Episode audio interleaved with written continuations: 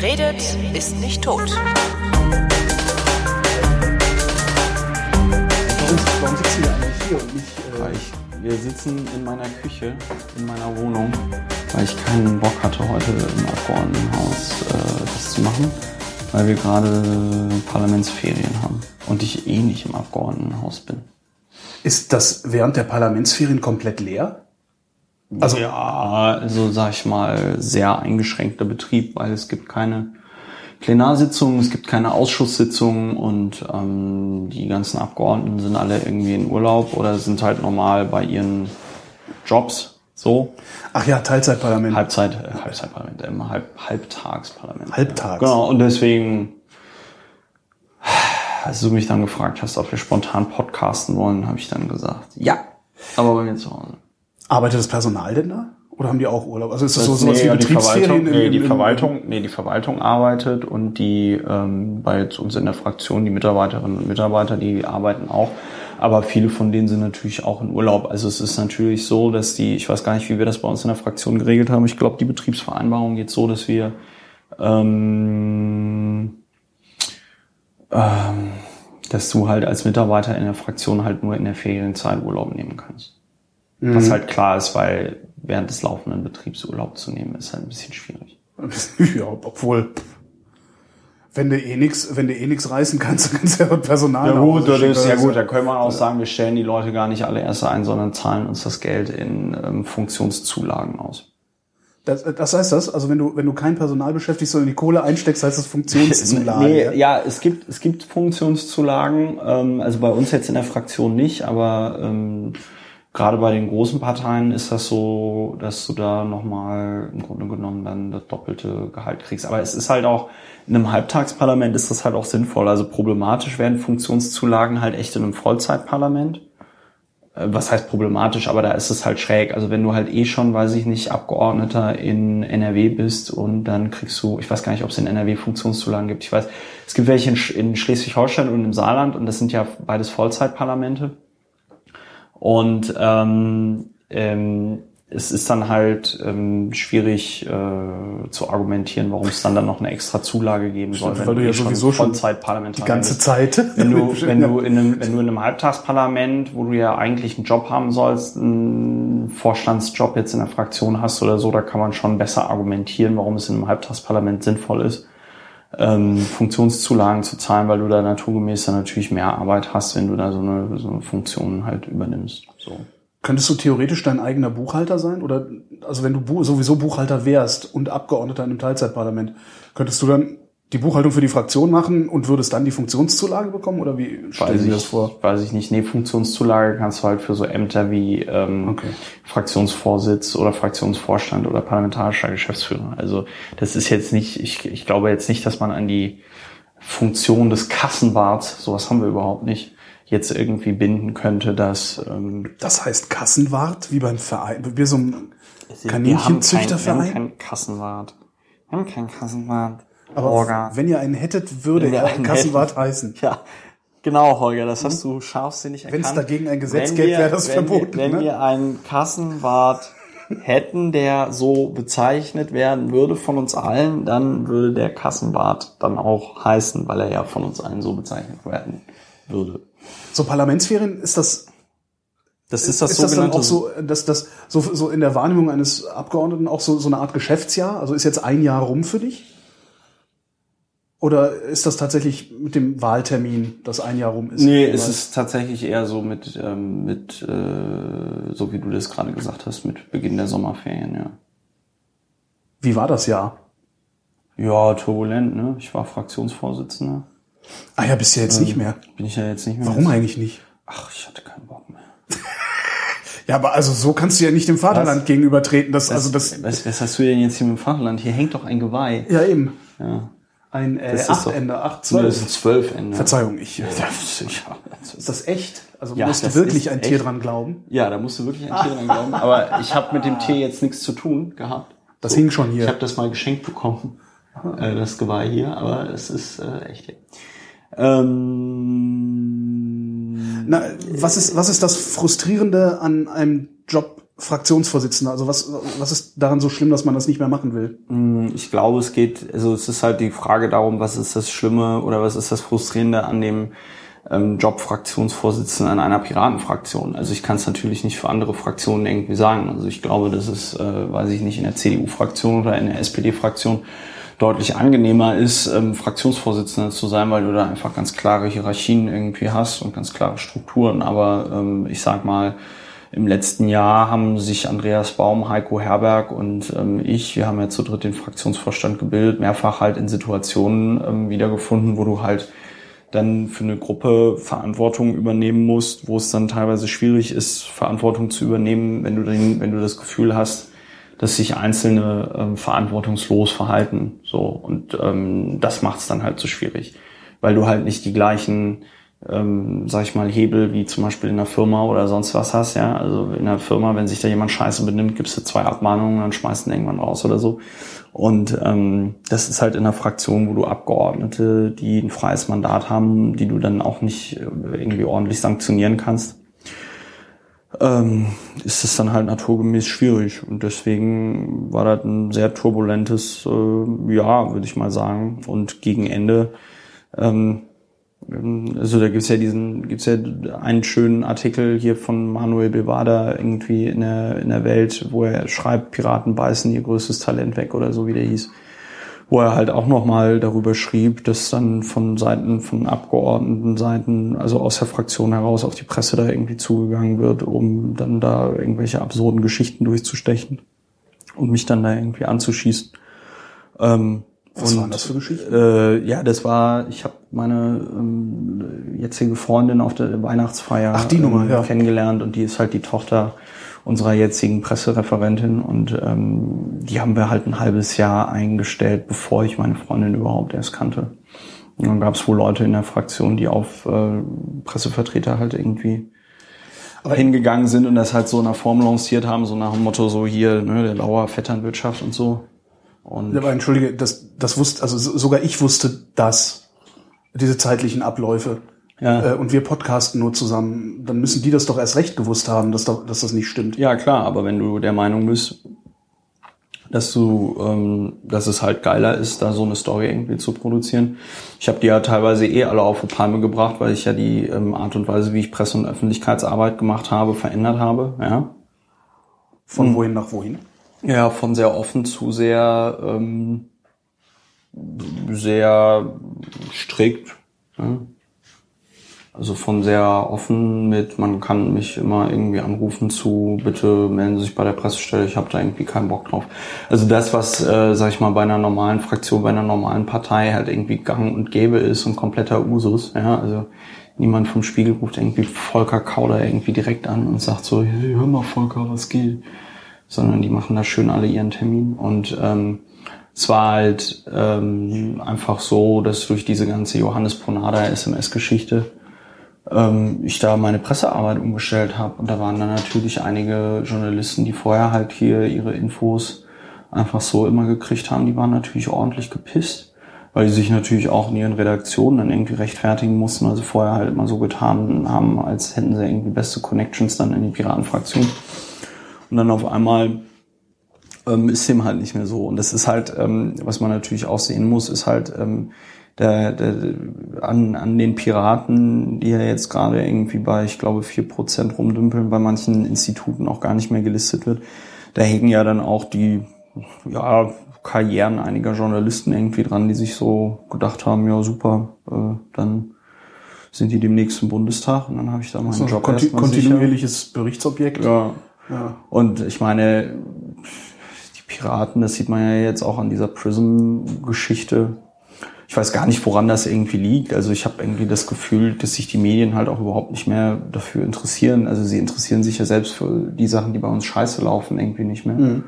Also Piraten sind da irgendwie ganz vom, von der Bildfläche verschwunden und ähm, ja, also äh, das war halt ganz interessant so zu erleben, wie äh, dann Journalisten, die es halt eigentlich hätten besser wissen können, ähm, dann da auch fleißig mit dabei waren, so eine Geschichte zu konstruieren. Und ähm, das ist halt, äh, das ist halt echt bitter, wenn man sich da irgendwie so ein Jahr lang den Arsch aufreißt für eine Fraktion und sich manchmal echt so denkt, wofür mache ich das jetzt? Und dann mit so einem Killefit da irgendwie belästigt wird, von wegen, ich hätte irgendwie der Mutter meiner Freundin da irgendwie einen Job zugeschustert oder so. Und ähm, ja, ne, macht es dann aber gegebenenfalls auch einfacher, äh, wenn man sich irgendwie überlegt, ob man dann diesen Job nochmal ein Jahr machen möchte oder nicht. Und ich konnte es mir halt mit Andreas Baum sehr gut vorstellen. Und mhm. der hat halt schon irgendwie zwei Wochen vor der Wahl gesagt, dass er keinen Bock mehr hat. Auch aus ähnlichen, sage ich mal, Motiven. Also bei dem war es jetzt nicht so, dass er irgendwelche Heckenschützen aus der Fraktion da äh, irgendeinen Scheiß über ihn durchgestochen haben. Aber der hat sich halt auch so gefragt, okay, warum übernehme ich hier Verantwortung für Leute, die sich halt nicht verantwortungsvoll verhalten? Und ähm, also ich meine, es ist halt auch so absurd, weißt du, du machst irgendwie eine geschlossene Fraktionssitzung und besprichst da, dass man irgendwie in Zukunft möchte, dass man irgendwie eine koordinierte Pressearbeit macht oder so. Und dann steht halt irgendwie äh, am nächsten Tag auf Spiegel Online, äh, ja, Teilnehmer der Veranstaltung sagten, ja. Weißt du, und du machst, eine du machst irgendwie eine geschlossene Sitzung, sagst, ey Leute, lass doch mal jetzt hier so ja, es ist halt was, eh, was, ja. was ist das, was dazu was, führt, dass das dann trotzdem rauskommt? Also kleine, ist das, kleine ist das immer noch, Penisse. Ist, ich weiß ist, das, ist das immer noch dieser Gründungsmythos, alles muss absolut transparent und offen nee, sein? Nee, ich glaube, es geht echt einfach nur um kleine Penisse. Ich habe auch irgendwie den Eindruck, es geht da nicht um, es ging da auch gar nicht jetzt bei Leuten, die mir da jetzt in der Fraktion was wollten oder was wollen, ging es auch gar nicht irgendwie jetzt so um die Fragen so nach dem Motto, oh mein Gott, der Christopher ist jetzt ein guter oder ein schlechter Politiker oder so. Ja. Mhm sondern einfach, dass es manche Menschen dann irgendwie nicht ertragen, dass ich irgendwie häufiger in der Zeitung oder im Fernsehen irgendwie bin als sie selbst. Die dann irgendwie denken, das hätte irgendwas mit dieser Position des Fraktionsvorsitzenden zu tun oder so. Und das ist halt echt so, so, äh, ich finde das alles, ich finde das alles nur noch irgendwie langweilig und auch irgendwie traurig, weil du halt weil du halt echt so siehst, wie so ein ganzes, wie so ein ganzes Projekt ähm, an der Wand fährst fährt, weil, weil die Leute halt mit ihren Egos nicht klarkommen. Das ist ein schönes Buch, Robert Faller, wofür es sich zu leben lohnt. Ähm, ich, jetzt, ich bin gerade am Ende, das ist ein bisschen komisch, aber am Anfang beschreibt er schöne Sachen über den Neid und so. Das ist ganz gut. Und ähm, äh, ja. Weißt du denn, also bist, weißt du sicher, dass das ähm, der Versuch von Fraktionskollegen waren? Ja. Okay. Also hätte ja genauso gut ja, sein können, dass sich da irgendwelche ja, Journalisten das zusammenkonstruieren, weil sie irgendwo nö, was kannst du ja, haben. Kannst du ja, kannst du ja mittlerweile auch nachlesen. Also äh, es war ja sowohl Bevada als auch bei der Berliner Zeitung ähm, wurden dann ja auch äh, Abgeordnete der Fraktion zitiert, ohne dass sie gewollt hätten, dass da ihr Name genannt wird. Ja. so. Das haben sie dann davon. Ja, ich finde es halt einfach, ich finde es halt einfach erbärmlich, wie man sowas machen kann und dann noch nicht mal die Eier in der Hose hat, äh, da mit seinem Namen zu stehen. Aber gut, ist dann halt so. Läuft die Pressearbeit denn jetzt anders oder läuft es so, wie ihr euch das damals überlegt habt? Weiß ich nicht. Ich bin ja jetzt einfacher Abgeordneter. Ich muss mir jetzt um den ganzen, muss mich ja jetzt um den ganzen Haufen nicht mehr kümmern. Ich bin ja, jetzt, aber machst du ja trotzdem jetzt, auf irgendeine Art bin, oder nicht? Nö, ich bin innenpolitischer Sprecher und ich bin kulturpolitischer Sprecher der Piratenfraktion im Berliner Abgeordnetenhaus und da kümmere ich mich drum. Und äh, ich beantworte Anfragen und äh, ich habe ein Trimmdichrad, ich habe Ameisen, ich habe kleine Warhammer-Figürchen, die ich zusammenbauen und bemalen kann. Was will man mehr? Du klingst trotzdem äh, beleidigt. Naja, enttäuscht. Ja, enttäuscht auf enttäuscht. jeden Fall. Also beleidigt. Wenn ich beleidigt wäre, würde ich wahrscheinlich so sagen, dann haben die mich nicht wieder zum Fraktion. Nee, ich bin ja nicht beleidigt, sondern ich stehe da einfach so ein bisschen konsterniert davor und denke mir so, was habe ich erschaffen? Du, wenn du da irgendwie so viel Herzblut reinsteckst, ähm, wie ich das seit 2009 getan habe und du dann irgendwie siehst, was das für eine Entwicklung nimmt. Auch wie, wie da im Moment irgendwie absolut überhaupt kein Bundestagswahlkampf stattfindet und so. Weil irgendwie ja, die Leute, die ja. damit beauftragt worden sind, hier Sebastian Merz da grandios verkackt haben. Ich sehe auch gar nichts. Also ich, ich frage mich halt immer, ist das, Ja, irgendwann kommen ist das die Presse? also ist es die Presse, die ja, euch es ist ignoriert? beides, es ist beides. Oder- also auf der einen Seite, auf der einen Seite ist es die Presse, die uns ignoriert und äh, dabei auch noch extrem bigott ist, ja. Also jetzt bei dieser ganzen Snowden-Geschichte, ja, ähm, schreiben sie ja nicht nur, äh, also reagieren sie ja nicht nur nicht auf das, was die Piraten irgendwie da machen, ja, sondern sie schreiben noch darüber, warum äh, das Thema den Piraten nichts nützt. Also es ist halt geil. Also einmal nicht darauf eingehen, was Piraten dazu sagen und dann noch sagen, ja, es äh, bringt den Piraten nichts. Ja, also äh, wie, das habe ich hier in diesem Podcast wahrscheinlich auch schon irgendwie fünfmal erzählt, aber als wir noch irgendwie bei 12 Prozent oder so waren bundesweit, da haben die uns wegen jedem Scheiß angerufen. Ja. Äh, sagen Sie doch mal was zum Herrn Wulff und jetzt sagen Sie doch noch mal was zum Herrn, ähm, äh, wie heißt der Generalsekretär von der von der FDP zum Dö, Döring? Döring, genau. Döring, ne? Sagen Sie doch noch was zum Herrn Döring und sagen Sie doch noch was hierzu und irgendwo da ist ein Sack Reis umgefallen und ja, mit wem wollen Sie denn koalieren und so? Also da wurden wir zu jedem Scheiß irgendwas Ja. gefragt. Und jetzt ignoriert man uns halt einfach und ähm, schreibt dann noch darüber, dass wir nicht in der Presse vorkommen. Aber da muss man wahrscheinlich Journalist für sein, um irgendwie mit so einer kognitiven Dissonanz irgendwie leben zu können. Was sie ja nicht peilen ist, das fand ich auch ganz witzig, das habe ich irgendwann mal getwittert. Ähm, gibt eine schöne Forsa-Umfrage. Nee, nicht Forsa. Ist es Forsa oder Infratest DIMAP? Ich glaube, es ist Infratest DIMAP.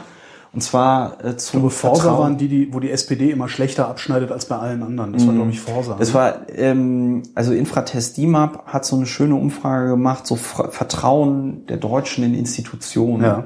Und irgendwie politische Parteien Zum haben irgendwie 73 Genau. Prozent sagen, ich vertraue nicht oder gar nicht. Mal weniger Journalisten sind zum ersten Mal weniger vertrauenswürdig als Politiker und äh, Organisationen. Ne? Nee, Du ich sagst- glaube, Journalisten, also Journalisten waren irgendwie bei 76, nee, Journalisten waren irgendwie so gefühlt so bei 67 Prozent und Parteien bei 73 oder so, ja. Also da ist nicht viel dazwischen. Da ist echt nicht Ja. viel dazwischen. euch vertraut man genauso wenig wie uns. Das Ja. ist eigentlich eine Katastrophe. Das ist eine totale Weil Katastrophe. eigentlich müsste man euch misstrauen und uns vertrauen, Ja. dass wir euch. Aber ich, ich, bin halt, ich bin, ja du, ich bin aber auch fest davon überzeugt, dass das politische System in Deutschland so beschissen ist, wie es ist, weil wir halt auch einfach durch die Bank weg ähm, Journalisten haben, die halt einfach irgendwie, ich weiß ja nicht, was man denen auf diesen Journalistenschulen und so irgendwie beibringt. Ich auch nicht, aber nie. ey, das ist echt, weißt du, die berichten halt, die berichten halt eher fünfmal darüber, dass du da irgend so eine Pseudo ähm, äh, äh, ähm, Vetternwirtschaftsgeschichte hast oder so, als Mhm. sich nur eine Minute lang mit irgendeinem politischen Konzept auseinanderzusetzen. Also zu Spiegel Online auch zum Beispiel. Ich meine, das ist halt, ist immer, ist wir Spiegel halt, Online. Das ist ein Boulevardmedium. Der Spiegel ist ein Boulevardmedium. Das ist halt, und ab und zu reißt der mal aus Äh, und macht irgendwie Spiegel, was, was Spiegel Größeres. Print, ja, Spiegel Print geht ja noch, weil Ah, sie, okay. wie gesagt, ab und zu. Ich mach da immer keinen Unterschied. In Politik, Also, im Politikteil kann man halt sagen, okay, es ist personenlastig, ja. Aber es ist zumindest noch irgendwie, versuchen sie einen Sachverhalt zu erklären. Also jetzt zum Beispiel bei Mhm. dieser ganzen Drohnenaffären-Geschichte und sonst irgendwas, ja, ging es ja jetzt nicht nur darum, wie blöd de Maizière jetzt genau ist, sondern ähm, da ging es ja auch um den Sachverhalt, weil das de Maizière das irgendwie nicht unter Kontrolle hat. Das war ja relativ schnell erzählt, aber äh, die Spiegel Online zum Beispiel ist halt irgendwie ein reines Boulevardmedium. Das ist aber nicht nur bei Piraten so, das ist ja bei allen Parteien so. Also da geht es ja, da geht es ja nie um, da geht es ja nie um äh, äh, dieses Steuermodell oder dieses jenes, sondern es Ja geht klar, die sehen halt, um, was wird geklickt um, und äh, was geklickt ja. wird, wird Wobei, halt nach oben gesetzt. Was ich, ne? was ich bei Spon ja jetzt geil finde, ist ja, dass sie sich ja momentan so an die Speerspitze der Verteidigung der Freiheit äh, stellen und, und, und äh, Tipps geben, wie man seine E-Mails verschlüsselt Mhm. und sagen, oh, das macht Friedrich scheiße und das macht Angela Merkel scheiße und sonst was. Weißt du, wo ich mich noch dran erinnern kann, wie man sich irgendwie als Pirat da den Mund fusselig geredet hat, um dem mal zu erklären, warum es gut ist, eine E-Mail zu verschlüsseln, warum Datenschutz wichtig Ne, die- ist. die Journalisten- Und so, ja, ja, das ist doch so ein Orchideenthema. Und jetzt so, oh, aber Nee, die Journalisten, die begreifen gerade, dass der Staat ihre Quellen kennt. Das ist, das, ich glaube, das kommt langsam bei denen an und darum äh, ist dieses Verschlüsselungs- und Abhörproblem auf einmal nicht mehr abstrakt für diese Leute. Ja, aber das hast du denen, das hast du, das konntest du denen schon vor vier Jahren irgendwie erklären und sie haben es halt nicht ja da war es halt eine. Verschwörungstheorie. Verschwörungstheorie. Naja, da war's halt, da haben wir es halt nur gemutmaßt. Also jeder, der sich auch nur ansatzweise mit diesem ganzen Thema, mit dieser ganzen Technologie Ja. beschäftigt hat, dem war klar, was da das passiert, dass das passiert. passieren muss, Ja. weil es passieren kann. Ja. Aber äh, solange du da keine, dass das nicht verbrieft hast, ist das eine Verschwörungstheorie. Sie tun ja heute noch so, als würde die Bundesregierung beziehungsweise die bundesdeutschen Dienste, als Sowas würden die überhaupt machen. sowas nicht Nein, machen, sondern sind nur die. Amis. Nein, nein, Also das machen nur die Amerikaner. Der, das ist- der Ami. und das und ist der halt auch, Russe. Das siehst du halt auch in, in der Presse, äh, überall, überall. Der ganze Spin, der gerade passiert, ist Prism, Prism, Prism, aber nicht, äh, was, die macht deutschen? Dienste eigentlich machen. Ja, oder was macht Angela? Das ist halt auch, aber das ist halt auch, weißt du, es ist halt auch einfach, es ist halt einfach geil. Weil eigentlich müsstest du dich halt hinsetzen und, aber das ist halt, das ist halt das Problem. Also die Piraten wären ja jetzt so eine Partei, zu der man, wo man jetzt sagen könnte, okay, das ist vielleicht tatsächlich eine Alternative, weil die sich tatsächlich auch gegen Überwachung und so stellen. Aber äh, die hat man ja jetzt schon mal komplett ab und kaputt geschrieben. Und wenn man jetzt irgendwas Nettes über die schreiben müsste, müsste man ja zugeben, dass man sich geirrt hat. Und die Welt dreht sich ja auch ohne die Piraten für die weiter. Das, das ist das Problem. Also, dass man sich geirrt hat, zuzugeben, beziehungsweise es einfach zu ignorieren, dass man sich geirrt hat, ist, glaube ich, nicht das Problem für, für die Presse. Aber ähm, Denn das zu ignorieren, Das Problem ist halt- dass man sich geirrt hat, das ist für, natürlich ist es für die kein Problem. das, aber das, aber das, das, das Problem ist, das, das liegt ja auch, also ich finde halt auch in der Partei selbst, weil es ist ja, man könnte es ja, weißt du, man könnte ja, wenn, wenn die Partei sich nicht selber ständig ans Kreuz nageln würde, Ja, ja. könnte man wenigstens sagen, okay, die Presse ist böse, aber es gehören auch immer zwei zu dieser Beziehung. ja, klar das gehören halt das- auch immer zwei dazu. Ich sag ja Ich nicht, verstehe nicht, wie man so blöd sein kann, wie, Achtung, Verallgemeinerung, die Piratenpartei. Ja. Das war eine so einmalige Chance, Ja. die, die, die, die, die Ja, ihr hattet. Du, ich verstehe äh, das auch nicht. Ich verstehe das auch nicht, aber das erklärt vielleicht dann meine Enttäuschung zu diesem Zeitpunkt. Ich verstehe das, ähm, ich verstehe es echt nicht. Könnt ihr denn wenigstens ähm, bezogen auf Berlin, also noch ordentlich Politik machen?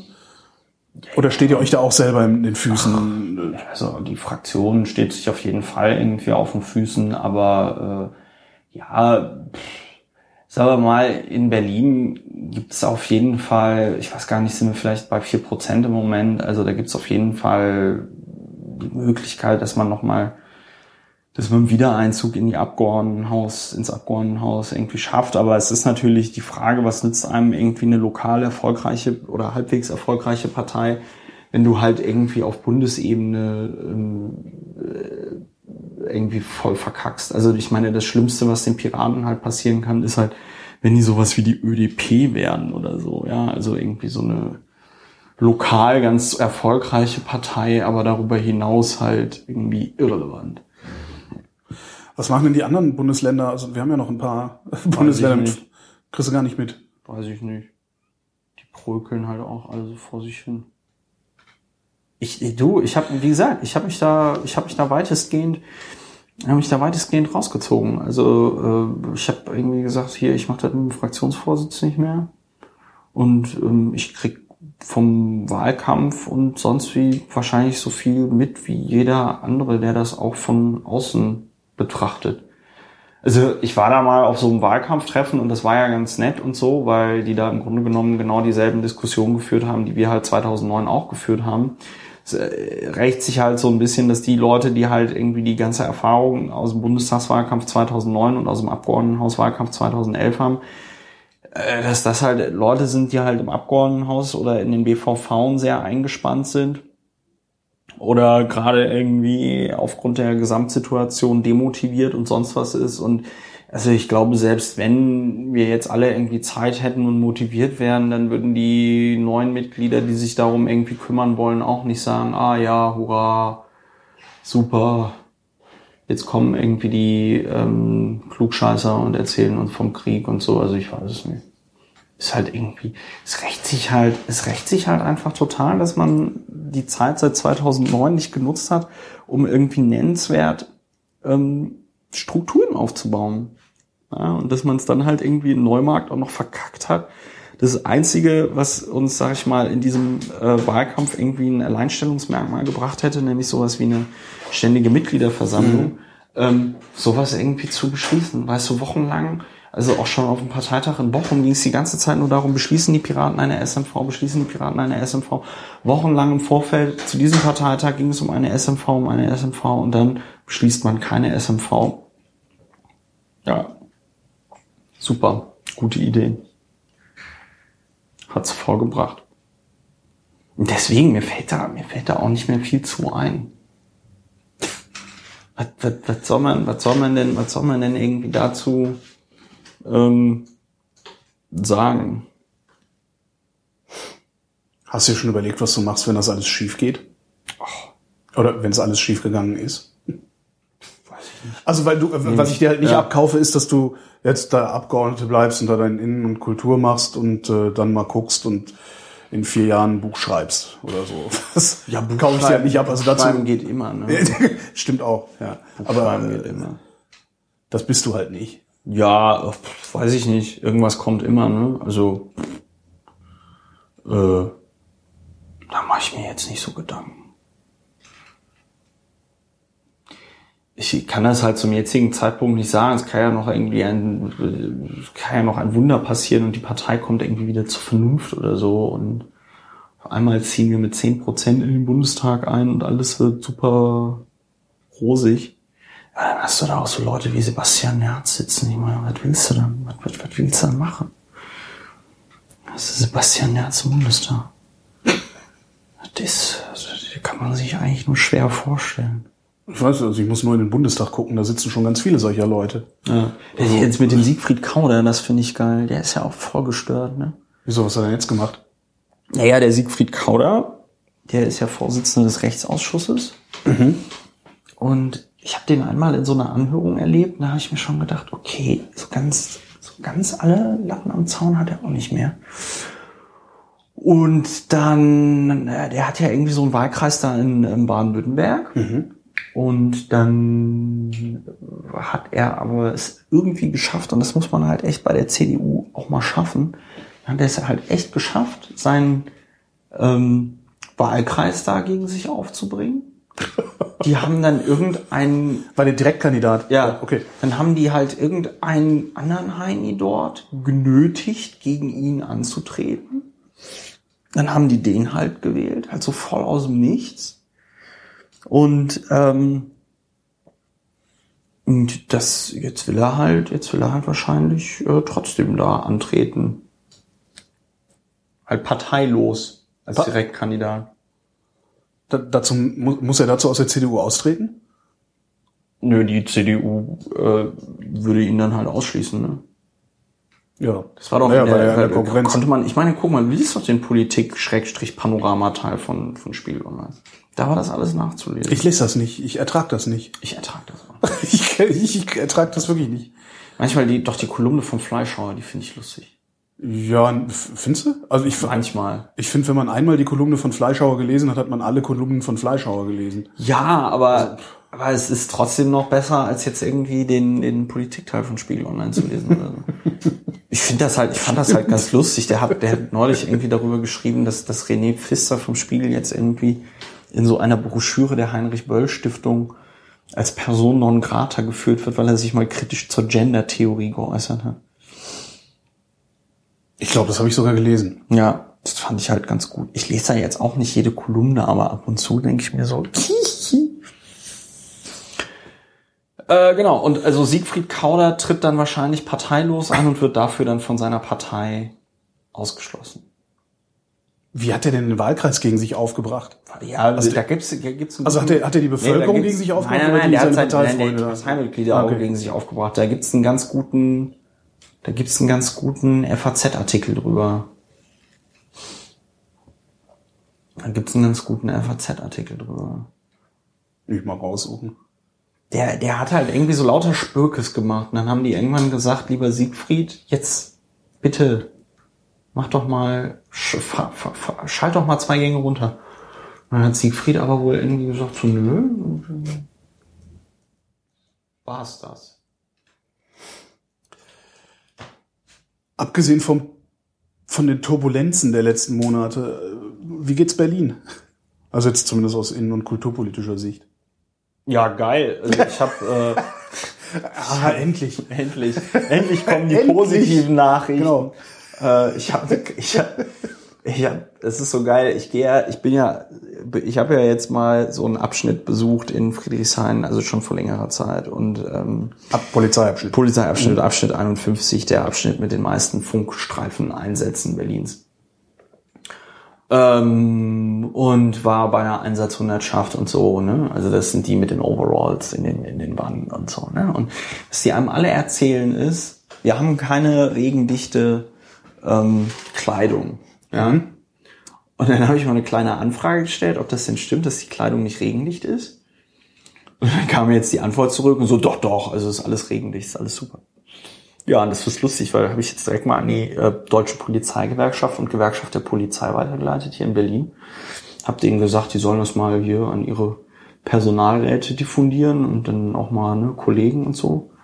Und das wird bestimmt ein großer Spaß, wenn die dann demnächst alle mit dieser kleinen Anfrage rumlaufen und sagen, aha, angeblich sind unsere Sachen Regen abweisen. Ja, und zwar äh, auf Befehl. Auf Befehl. Das, du, das, das sorgt, das sowas sorgt immer für, für Stimmung. Und äh, ja, Kulturpolitik, ey, I don't know, Kastorf macht den Ring. Aber das ist ja in Bayreuth und nicht in Berlin. Ähm, ja, Kulturpolitik halt. Ich meine, wir haben halt nach den, nach den, ja, da geht's ja immer nur um Geld. Alle sagen immer, nein, nein, es geht nicht um Geld, aber es geht halt immer nur um Geld. Das ist ja das Bittere. Es wird Ja. ja nichts mehr verhandelt. Aber doch, und zwar ähm, bei ähm, gutes Wedding, schlechtes Wedding. Da war ich neulich. Was ist das? Das ist halt so, ähm, da machen halt Leute so, äh, so Telenovela im Wedding, halt so live auf der Bühne. Und das ist halt geil. Es ist jetzt halt nichts Tieftrabendes, ne? Aber da wird halt meiner Meinung nach mehr verwandelt, äh, verhandelt, als jetzt, wenn du den, wenn die da wieder den Faust zum 50. Mal spielen und äh, die in Uniform stecken und sagen, ja, das hat was mit dem Irakkrieg zu tun. Nee, äh, gutes Wedding, schlechtes Wedding. Ist äh, cool. Nö, und ansonsten Kulturpolitik, die Kulturpolitik halt so vor sich hin. Also ne, Staatsoper ist halt, wird sich halt zeigen, ob wir dann nach der, ähm, also nach der Sommer, ob wir nach den Sommerferien dann ähm, Untersuchungsausschuss Staatsoper machen oder einen NSU-Untersuchungsausschuss. Ich meine, die Grünen haben sich halt hart trollen lassen. Es gibt halt jetzt einen Un Unterausschuss bürgerliche Beteiligung oder bürgerliches Engagement, wo keiner weiß, was der machen soll. Also der wurde jetzt eingesetzt in Ja, der letzten Plenarsitzung. Von wem? Ja, von, von allen. Es gab halt einen in, bei den Grünen, das war wahrscheinlich der Einzige, der es verstanden hat, der ähm, Dirk Behren, ähm, der hat halt dagegen gestimmt.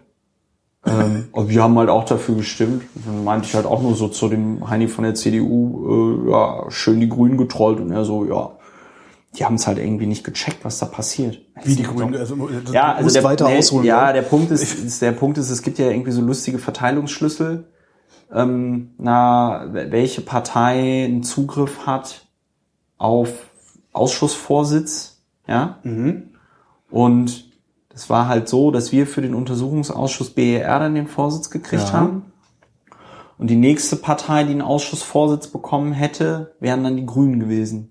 Das heißt, wenn wir einen Untersuchungsausschuss, NSU oder Staatsoper gemacht hätten, hätten da die Grünen den Vorsitz gemacht. Und der Vorsitz ist dann natürlich immer etwas, wo man schon mal eine ganz gute Ausgangsposition hat, um sich zu profilieren. Ja. Ja? Ähm, ähm, So, aber irgendjemand hat jetzt diesen Unterausschuss beantragt. Wer, wer hat denn den beantragt? Die CDU. nicht, die Koalition. Okay. Ja. Und die haben den beantragt und weil alle dafür gestimmt haben, kriegen jetzt die Grünen diesen vollkommen bedeutungslosen Ausschuss. Pille-Palle-Ausschuss Genau. und den nächsten kriegen dann wahrscheinlich.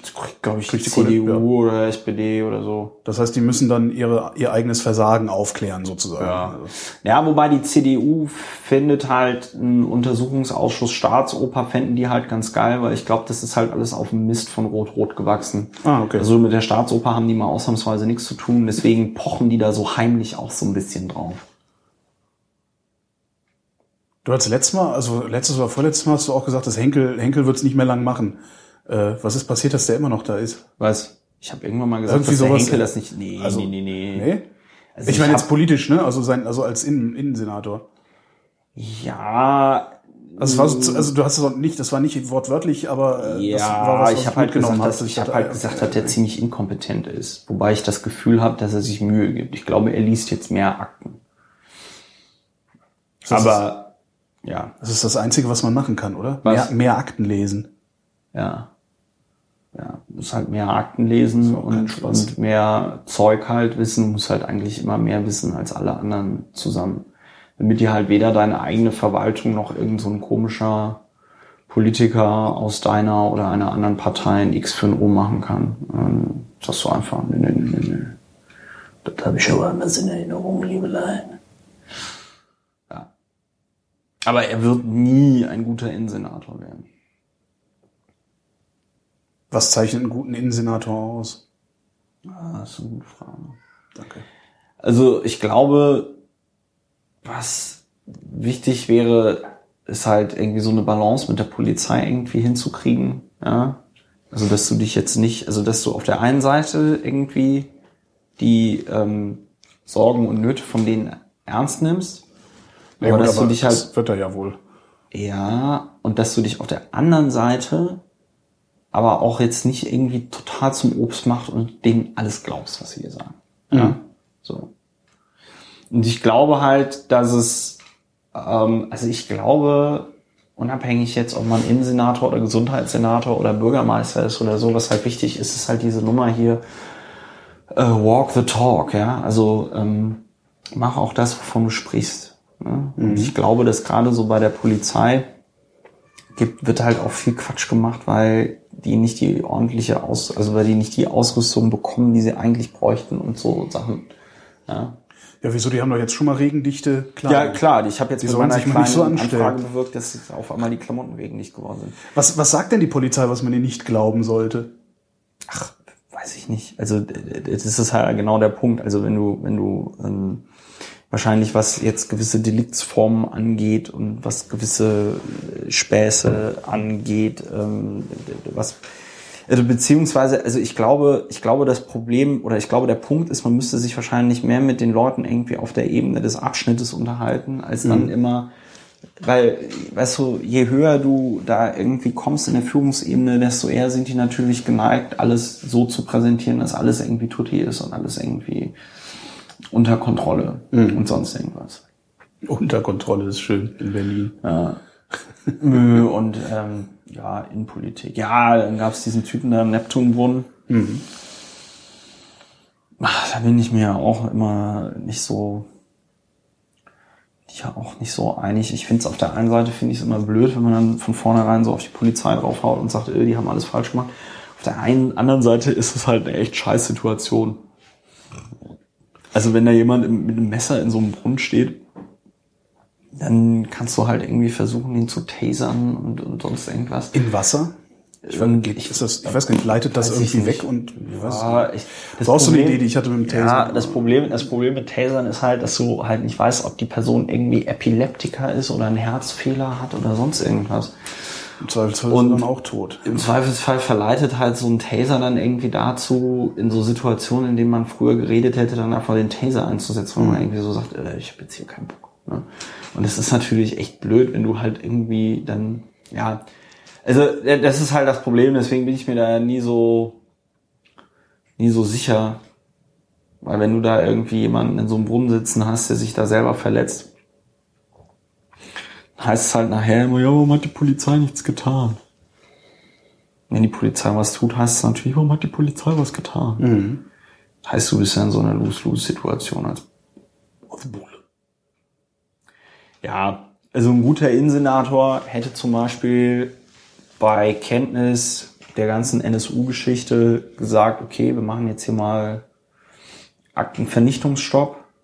Wir sichten jetzt mal das, Das ganze ein Thema, Material. diese Aktenvernichtung. Ne? War da nicht schon wieder irgendwas? Ja, es war, Also ich- es war halt so, dass es ein, äh, also mittlerweile gibt es ja, glaube ich, irgendwie sechs oder sieben Beweisbeschlüsse, die, ähm, die ähm, auch für Berlin gelten. Und bei der Beantwortung irgendeines Beweisbeschlusses wurde ein Dokument übersandt, wo dann den Bearbeitern dieses Dokumentes danach aufgefallen ist, weil sie nochmal auf eine andere Anfrage hin irgendwelche Akten durchsucht haben, dass sie nicht alle Treffer, die sie hatten, übermittelt haben Und jetzt gehen die nochmal alle Akten durch. So, und das hätte man halt im November 2011 machen können. Ja. Ja. Und dann hätte man halt alles Material gehabt und dann hätte man das alles dem Untersuchungsausschuss des Bundestages schicken können. Hätte halt sagen können, Kinder, wir wissen nicht, ob es braucht, aber das ist alles, was wir dazu haben. Gibt es diesen Untersuchungsausschuss eigentlich nach der Bundestagswahl immer noch? Nee, Oder die haben die Beweisaufnahme abgeschlossen. Ich weiß nicht, ob die, ob es noch vor der Bundestagswahl einen Untersuchungsbericht gibt. Muss im Ausschussbüro anrufen. Und wenn das, also ich weiß nicht, enden Untersuchungsausschüsse mit der Legislaturperiode oder laufen die weiter? Nee, die Ausschüsse enden alle mit der Legislaturperiode. Das heißt, man muss im Zweifelsfall nur lang genug verzögern äh, und man kriegt nie irgendwie eine Aufklärung hin. Ja, aber ich glaube, dass so jemand wie der Edrati, der jetzt von der SPD ist, schon auch ein Interesse daran hat, in irgendeiner Form vor der Bundestagswahl diesen Untersuchungsbericht noch abzugeben, damit man das im Zweifelsfall noch irgendwie nutzen kann, um damit Wahlkampf zu machen. Weiß ich nicht. Hast du irgendwas vor für nach den Ferien? Wann sind die überhaupt zu Ende? Äh, Wann geht die Demokratie denn eigentlich weiter? wann geht die Demo wann geht der Verfall der Demokratie weiter? Wann arbeitest du weiter aktiv am Verfall der Demokratie? Ja, ich arbeite ja nicht aktiv am Verfall der Demokratie. Also. Das macht ja schon der Kapitalismus für mich. Ach, der hat's gut. Der Kapitalismus, ne, dem ist das nämlich egal, ob das eine Demokratie ist oder nicht. Das ist immer so witzig. Ich meine, die, die, die, die, die ja, dass, dass, dass, dass die Leute darüber zu wenig nachdenken, ob möglicherweise die Demokratie nur eine Übergangsphase des Kapitalismus ist und nicht der Kapitalismus eine Übergangsphase der Demokratie. Ja, ähm, wir scheinen noch im, am 19. August geht's wieder los. Hast du da schon was vor? Was? Also gibt's, ich meine, wenn das, du, wenn das Haus, so ein, du, Haushaltsverhandlungen, ich krieg zwei Wochen, ich krieg zwei Wochen vor, vor Ende der Ferien kriege ich die Haushaltspläne und dann muss ich. Das ist ja äh, wieder dieser Riesenstapel ja, Papier, der dann da muss bei ich- dir auf dem, dann muss ich- Ist das schon wieder ein Jahr her? nee, zwei, wir machen Doppelhaushalt. Ist das schon wieder zwei Jahre her? Nee, es ist ein Jahr her, dass wir den Doppelhaushalt 2012, 2013 gemacht haben. Und dann machen wir den Doppelhaushalt 2012, 2, äh, 2013, äh, 2014, 2015. Ja. Und ich bin mir nicht sicher, ob es dann noch den Doppelhaushalt 16, 17 irgendwie gibt, 2014 oder 15. Oder ob der nach der Wahl gemacht wird. Ähm,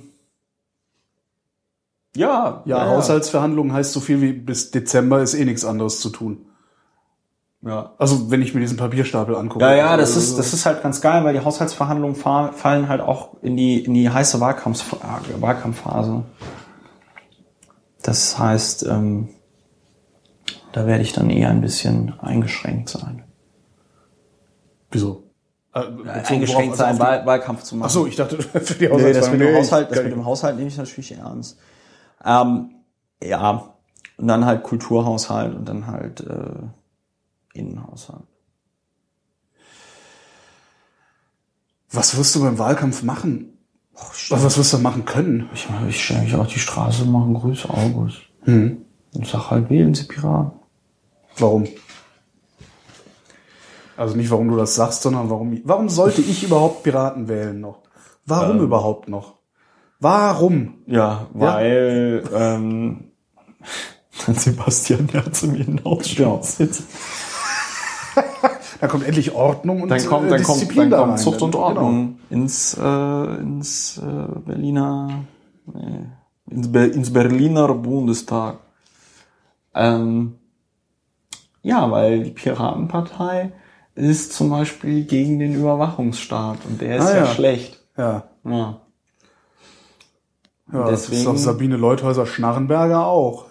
Ja, Und die hat sogar einen Doppelnamen. Ja, aber die hat, während sie Justizministerin war, zum Beispiel so Sachen wie die Bestandsdatenauskunft gemacht. Ja. Das heißt, die ist da nicht glaubwürdig.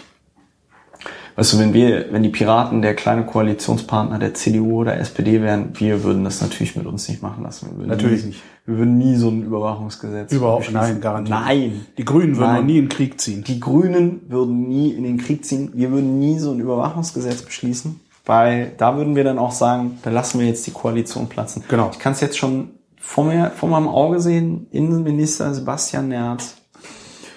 Ähm, Lässt die Koalition platzen. Er wird Außenminister. Der kleine Partner wird immer Außenminister. Also, also Außenminister Nerz. ja, aber er will doch Innenminister werden. ja, aber wird er nicht. Oh Mann. Hatten wir, jemand, hatten wir schon mal einen FDP-Innenminister? eigentlich? Ja, Gerhard Baum. Oh!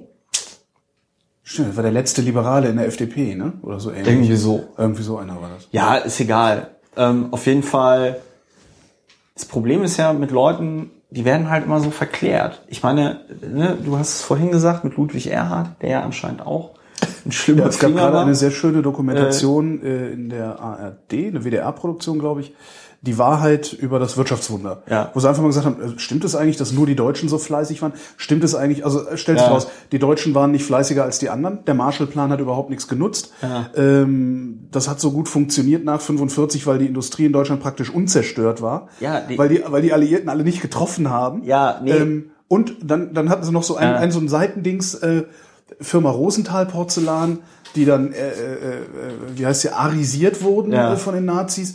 Ähm, dann kamen sie halt nach 45 und haben gesagt, so, wir würden jetzt gerne unsere Firma zurückhaben. Ja. Und dann hat Wirtschaftsminister Ludwig Erhard, Mhm. der damals einen Beratervertrag mit der Firma Rosenthal Porzellan für 12.000 Mark im Jahr hatte, Ja. was damals richtig Kohle war, Ja. der hat schriftlich bei den Alliierten äh, ersucht, man möge den Juden doch das äh, Eigentum nicht zurückgeben. Ja. das, das ist so die Ikone der Wirtschaftskompetenz der CDU war ein korrupter Nazi. Das ist halt echt so mal ein echt, echt tolles Ding. Das ist, halt, Oh, das, ist halt, das ist halt das Problem. Also ich meine, ich meine, das Geile ist halt, das Geile Obwohl, ist ob er halt, Nazi war, wissen wir nicht, korrupt als- war. ja, ach, das kann man doch einfach mal sagen.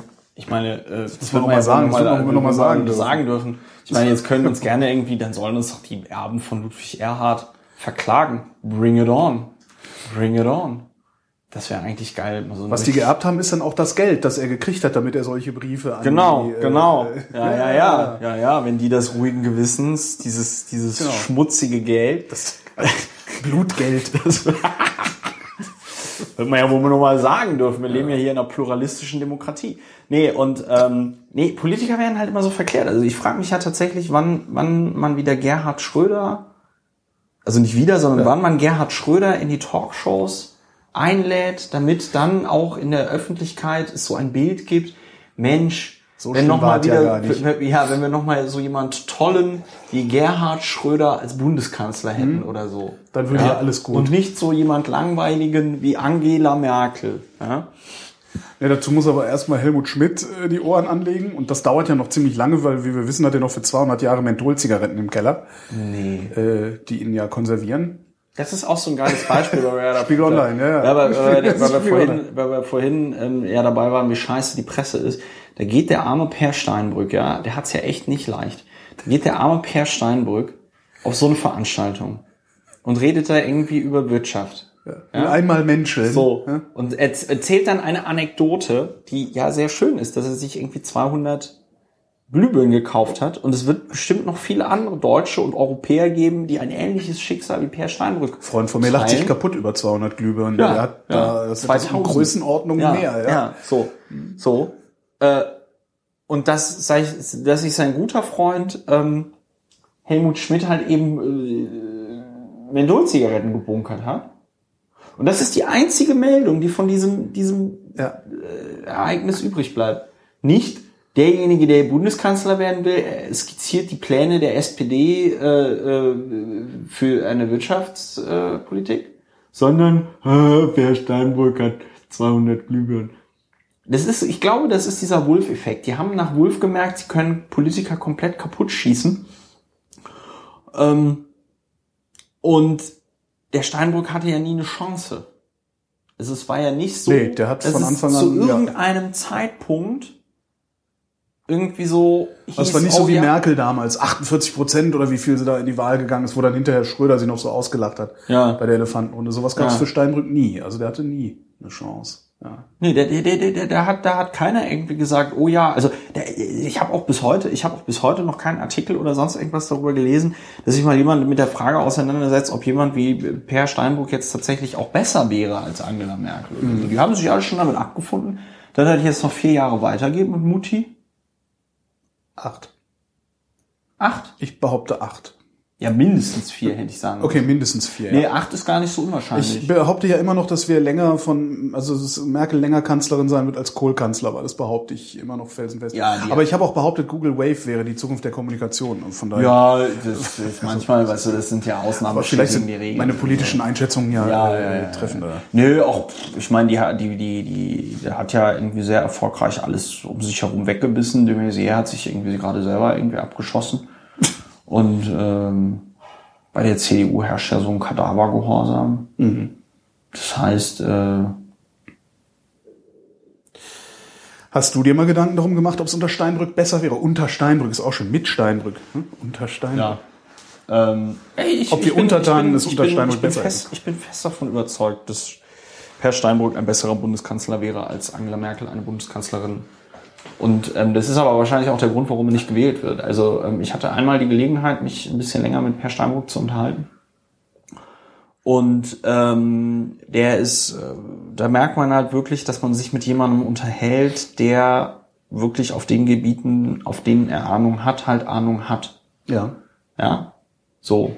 Der äh, auch, glaube ich, relativ fest mit beiden Füßen irgendwie auf dem Boden steht. Aber der halt eben das Problem hat, wie zum Beispiel ich auch, ähm, so mit dem Menscheln. Ja? Also ich glaube, Per Steinbrück ist halt auch so von seiner Einstellung her ein Mensch, der wahrscheinlich sowas sagen würde wie, ey, wenn ein Politiker gute Politik macht, dann reicht das doch vollkommen, dann muss der jetzt nicht auch noch in der Lage sein, mit wildfremden Menschen ein Bier zu trinken und so, hey, hey, uh, ja, so. Aber das kann halt Angela. Und das kann halt Per Steinbrück nicht. Und, ähm, und ich glaube, das ist halt eben das äh, Problem. Also er ist wäre- auf jeden Fall der kompetentere.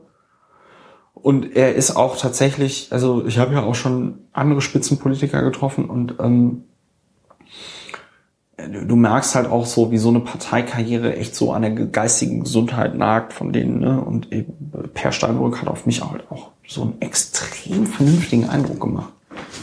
Das, ähm, Also als hätte er sich vom System noch nicht so brechen lassen oder was? Ein Stück weit wahrscheinlich schon, aber er hat sich halt auch genug Unabhängigkeit bewahrt. Also ich war sehr positiv überrascht. Denkst du, dass die SPD eine bessere Regierungspartei wäre als die CDU? Nein, die SPD würde genau denselben Scheiß, äh, Scheiß machen. Also die sind sich doch in wesentlichen Punkten sind die sich doch einig. Also zum Ja. Beispiel so Vorratsdatenspeicherung finden die alle geil.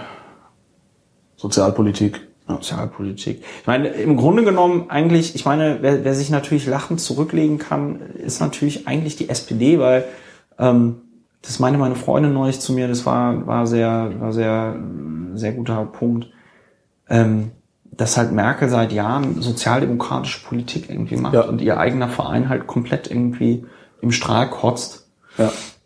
Und das sehr beeindruckende Prinzip der CDU, also erstmal nur auf dem Machterhalt ähm, aus zu sein, sich an dieser Stelle halt irgendwie recht. Weil du, weil wenn du halt Machterhalt um egal welche Mittel du machst, dann hast du halt nachher die Macht, aber dann bist du halt keine, keine CDU-Kanzlerin mehr, sondern dann bist du halt eine, ähm, bist du halt eine verkappte SPD-Kanzlerin. Aber was, was nutzt es der SPD? Also was nutzt es der SPD, wenn sie nicht gebraucht wird, Wenn du damit idealistisch- sozialdemokratische wenn du- Politik Wenn stattfindet? du, wenn du idealistisch bist, sagst du, ja, das ist der größte Hack in der Geschichte der Politik, dass du die andere Partei dazu bringst, alle deine Sachen ähm, zu besetzen, also, also umzusetzen. Also auf so einem idealistischen Level bringt dir das natürlich schon was, aber das Aber es geht ja auch um bringt dir Macht, natürlich also- keine Dienstwagen und so. Ja, und auch, auch wenig Möglichkeit der unmittelbaren Gestaltung. Also Ja, wenn wir jetzt mal von den ganzen Benefits absehen, die das so mit sich bringt, Ja. Regierung zu sein, äh, sie können halt unmittelbar nichts gestalten. Sie können halt nur Ja. Druck machen und hoffen, dass sich Ja. irgendwas bewegt. Ne? Opposition ist Mist, hat Franz Müntefering gesagt. Hat er ja recht mit. Hat er recht. Hat er recht. Opposition ist auch Mist. Das ist auch, also ich glaube auch, dass sich dieses Ist damals übrigens auch gerne missverstanden worden. Ne? äh, Als die Opposition ist Mist. Ja, ja. Der, der, Witz, der Witz an der Stelle ist halt, dass sich, ich glaube halt auch, dass sich Deutschland extrem viel dadurch vertut, dass wir halt hier so eine politische Unkultur haben. Das ist dann eben immer Opposition und, und, und, und, und, und, und Koalition irgendwie gibt und dass man das irgendwie nicht hin, hinbekommt, irgendwie kooperative, kooperative Modelle zu fahren. Ähm, Gibt es ein Land, in dem sowas gemacht wird? Ja, in der Schweiz. So eine Allparteienregierung. Wobei, wenn wir jetzt einen Schweizer hier hätten, der würde wahrscheinlich sagen, oh Gott, das ist das Allerschlimmste, was es gibt. Ist egal. Die Demokratie ist halt anstrengend. Demokratie ist halt anstrengend. Nee, also Steinbrück wäre auf jeden Fall der bessere Kanzler, aber ich befürchte, dass das nicht wird. Wer wird uns dann regieren? Wird es eine große Koalition oder Ja, wahrscheinlich schon. schwarz-grün? Ja, wobei. Oder es halt- gibt's genug Irre, die noch FDP wählen? Das kann ja auch immer noch Nee, passieren, ist oder? halt so was, was halt, was halt wirklich, was halt wirklich passieren könnte, wäre, dass es dadurch, dass es so viel Sonstige gibt und die CDU so stark ist, ja, Mhm. dass sie tatsächlich eine ähm, absolute Mehrheit kriegen. Uah. Ja, aber das könnte passieren.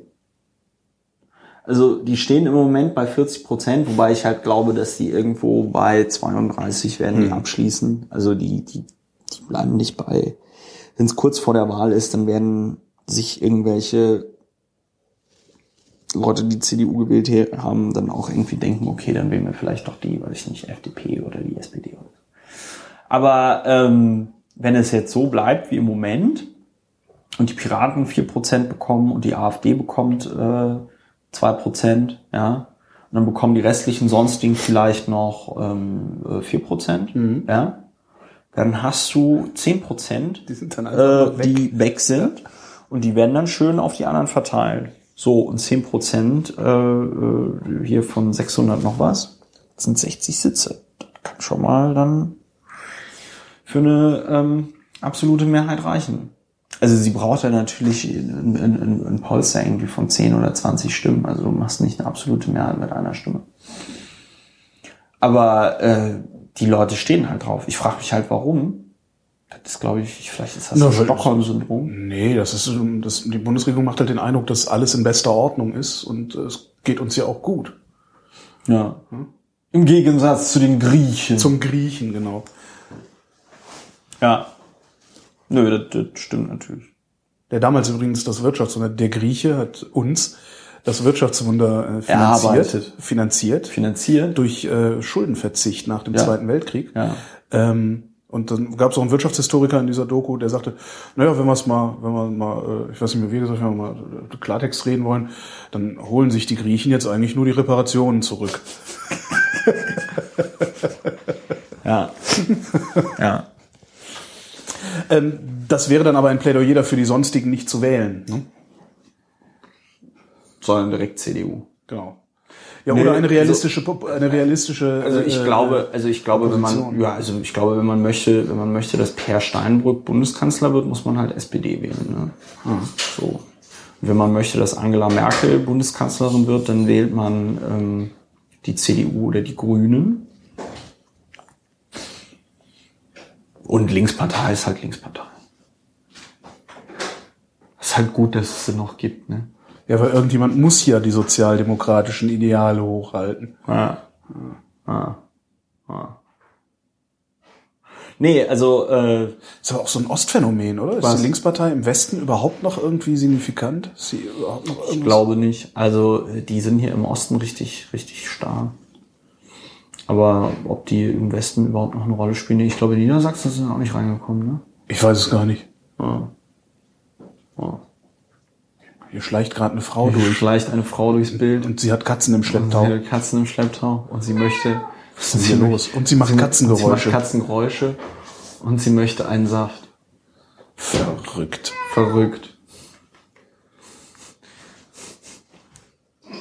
Ja, so ist das, wenn man in einer Küche podcastet.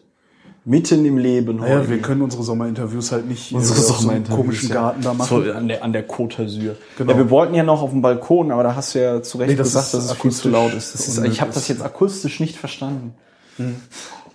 Nee, also, äh, und ähm, was gibt's noch? Ja, FDP kann man nicht wählen. Nee, das geht nicht. Ja, sage ich ja auch, Ja, aber wenn mich man, hört ja keiner. Und wenn man, und wenn man keine Überwachung will, dann muss man die Piraten wählen. Also wie gesagt, Robert Faller, ähm, äh, Was? Wer? Robert Faller, der, ähm, der, der unterrichtet an der Universität für die Künste, heißt das, glaube ich. Ach so, wofür Äh, es sich zu Wien. leben lohnt. Wofür es sich zu leben lohnt. Ist ein super Buch. Ähm, und ähm, ansonsten, ich lese gerade die ähm, Autobiografie von Arnold Schwarzenegger. Die ist auch schön. Hat er die selber geschrieben oder hat er die von jemandem schreiben lassen, der Ja, schreiben der hat kann? auch, oder kann er der hat schreiben? einen kann er- Ghostwriter. Nee, der hat einen erfrischend einfachen Stil. Also vor allem Dingen Hauptsätze. Das liest sich echt gut. Aber ich wusste gar nicht, wusstest du, dass Arnold Schwarzenegger, bevor er angefangen hat, Filme zu machen, schon Multimillionär war? Mr. Universum. Nee, gar nicht Oder? durch Mr. Universum, sondern durch Immobilien. Der war Immobilienmakler in LA. Ach. Ja. Ich muss, ich muss echt sagen, man kann ja über Arnold Schwarzenegger denken, was man will. Man kann ihn irgendwie für die totale Hohlbacke halten. Ist er nicht. Der ist halt so ein Tier. Ja, ich meine, gut, du kannst natürlich im Nachhinein kannst du halt so eine Lebensgeschichte halt auch mal irgendwie geiler erzählen. Ja, klar. Ja, aber der ist, der ist ja, der ist ja so straight, ne? Ähm, ähm, also wo er beschreibt das dann, wie er da in, in, in, in Thal aufgewachsen ist, da in Österreich, nach dem Krieg und so. Wird's auch mal kurz philosophisch, wenn er über seinen Vater berichtet, der, ähm, der halt äh, jeden Freitag nach Hause gekommen ist aus der Wirtschaft und halt ein bisschen besoffen war und dann da gegenüber der Mutter laut geworden ist und so. Da schreibt er aber auch, dass er das halt verstehen kann, weil das war ja, ne, das waren die ganzen alten Männer, die dann da irgendwie sich jetzt wie Loser vorkamen, weil sie gerade den Zweiten Weltkrieg verloren haben und mit niemandem drüber reden konnten. Aber, aber tiefsinniger wird's auch nicht mehr. Okay. Und dann, und dann, und dann ist es halt irgendwie so, dann, dann redet er halt davon, irgendwie, weiß nicht. And then I read a magazine about bodybuilding and I wanted to become Mr. Universe. Das hat er sich fest vorgenommen. Das hat er sich so fest, das hat er sich so fest vorgenommen. Das ist echt krass. Also der hat irgendwann mit 14, 15 hat er halt gesagt, ich will Mr. Universe werden. Ja. Ja. Hat dann bam, bam, nur noch gepumpt. War dann da in irgendwie der Grazer Bodybuilding-Szene total aktiv. Ist dann halt, ähm, war halt dann bei der österreichischen Armee Panzerfahrer Ja. ähm, hat sich das aber nicht so richtig überlegt, weil er sich da irgendwie für drei oder für sieben Jahre irgendwie verpflichten musste und ihm dann irgendwie aufgefallen ist, dass ihn das doch schon ein bisschen eher davon abhält, Mr. Universe zu werden.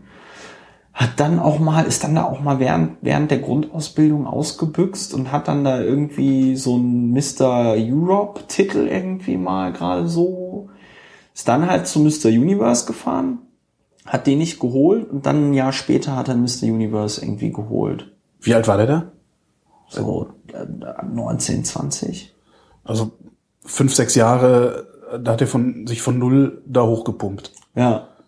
Und hat dann den Mr. Universe in London gemacht und dann gab es aber noch einen Mr. Universe in Amerika. Also es ist echt ein interessantes Buch, weil du denkst dir halt so, wenn du Arnold Schwarzenegger immer so siehst, denkst du Das dir halt halt so eine Witzfigur, der Glück gehabt hat. Weil, Ja. Genau, und der, das hat nichts mit Glück zu tun. Das hat einfach damit zu tun, dass der 150-prozentig, also wirklich, ich sage das ja immer bei Vorbildern und so, sage ich ja immer, bin ich vorsichtig, aber bei Arnold Schwarzenegger habe ich mir echt gedacht, das ist so jemand, der zumindest in Teilen als Vorbild irgendwie taugt. So, weil, weil, er, weil, so, weil er so fokussiert ist. Ja, Oder- weil er sich, weil er sich ein Ziel gesetzt hat und das dann einfach so straight. Aber was ähm, ist das? Ich frage mich halt auch immer, wie, wie schaffen die Leute das, über so lange Zeit die Motivation zu halten? weiß ich nicht, Das- As also- Asperger. Nee, ich meine das, ich meine das, ich meine das ernst. Also meine, meine, meine, meine Freundin zum Beispiel sagt ja auch, ich habe nicht ADHS, sondern Asperger. Aber Meinst du, das dass das wirklich so eine, so, eine, so eine Zielfixiertheit und die Motivation dahin eher ein Defekt ist? nee, Asperger ist ja kein Effekt, ist halt auch eine, einfach eine andere Form, wie du Dinge irgendwie wahrnimmst oder so. Aber ähm, ich, ich glaube halt, dass du schon irgendeine Disposition haben musst, dass du dich für wirklich nur ein Thema interessierst. Ja. Weil sonst wirst du da nicht gut. Ja. Und, bei, bei, bei so Sachen wie Asperger beziehungsweise ADHS hast du das ja. Da hast du ja einen sehr eingegrenzten Interessensspielraum. Ähm, Ach, du hast bei ADHS einen eingegrenzten Interessenspielraum? das, das nennt sich Hyperfokus. Ah. Also ich kann zum Beispiel stundenlang über Warhammer 40k reden. Ja, das habe ich schon gemerkt. Das hat mich auch irritiert. Ja. Wieso? Ja, weiß ich nicht. Wenn, wenn wir ein Bier trinken, dann redest du gerne über Warhammer vor. Ja, das und, ist das. Und ich denke mal, aha, aha. Es So, ist halt so. geil. Es ist halt geil, einfach. Wobei mich das mehr, wobei, wobei mich das mehr aus dem technischen Aspekt, ähm, vom technischen Aspekt her interessiert, weil ähm, ähm, ich meine, jetzt muss man dazu sagen, ich habe das, ich habe das so in Abständen halt gespielt, seit ich irgendwie 16, 17 bin. Geht's da ums Spielen oder ums Basteln? Da Oder- geht's um beides. Also es ist auf der einen Seite ein Hobby. Es gibt halt viele Leute, die machen das halt tatsächlich nur noch, um sich da so diese Miniaturen, die kaufen sich halt diese Miniaturen, bauen die zusammen und malen die halt an. Ja. Und ich bin halt im Moment eher so der Mensch, der sich die Miniaturen kauft, anmalt und äh, also zusammenbaut und anmalt. Und der Witz ist halt, äh, wenn wenn wenn du wenn du das schon seit, sag ich mal, den 2000ern, den frühen 2000ern gemacht hast oder seit den 90ern, Nee, stimmt gar nicht. Ich habe das sogar noch früher gemacht. Ich war, als ich 98 in England war, habe ich das schon gespielt. Also ich glaube, ich mache, ich spiele das so seit, 8, seit 98 oder so. Und ähm, wenn du dir einfach guckst, diese Firma Games Workshop, wie die vor zehn Jahren, nee, zehn Jahren wäre ja 2002, äh, 2003 gewesen, also wie die vor 15 Jahren ähm, Miniaturen hergestellt haben. Ja, also nur mal so zum Erklären der Hörerschaft. Ähm, also Warhammer 40k ist ein sogenanntes Tabletop-Spiel und da kauft man sich so Plastikfiguren, malt die an und dann spielt man so gegeneinander und dann sind das so Außerirdische. Und es gibt halt auch noch Warhammer Fantasy. Das finde ich jetzt nicht so interessant. Aber ähm, 40k heißt halt 40.000 und heißt halt so, weil das Setting ist halt im 41. Jahrtausend. Hast du Durst? Ich äh, denn? kriege gerade eine Katzenallergie. Hast du Katzenallergie? habe ich. Hm. Das hättest du doch sagen müssen. Hab ich Soll ich dir eine. Allergietablette holen? Äh, was hast denn da? Weiß ich nicht, irgend sowas Amerikanisches. ja, ich hol dir mal was. Mach mal, ja, ich mach mal Pause hier. Obwohl, ach, ich lasse einfach laufen. lass einfach laufen. Für die Authentizität. Ja, und vielleicht sterbe ich ja jetzt hier live äh, äh, äh, on tape. Obwohl, das, ja, das, wir haben nichts mehr. Ich frage mal. ja, Pech gehabt.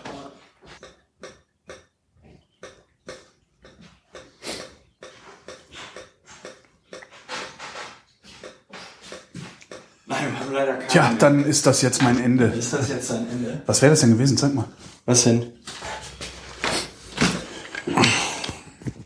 Zyrtec. Zyrtec. Ist irgendwas Ach Amerikanisches. so, Z- ja, das ist Cetirizin, das ist ja noch noch. Äh, Ja, Warhammer Genau, und dann hat 40K. man diese Plastikminiaturen und wenn man sich einfach anschaut, wie die noch in den 90ern Plastikminiaturen gemacht haben, ja, und es halt echt ziemlich scheiße aussah, ja. Oder was heißt scheiße? Also für den, für die damalige Zeit war das vom Standard her schon cool, ja.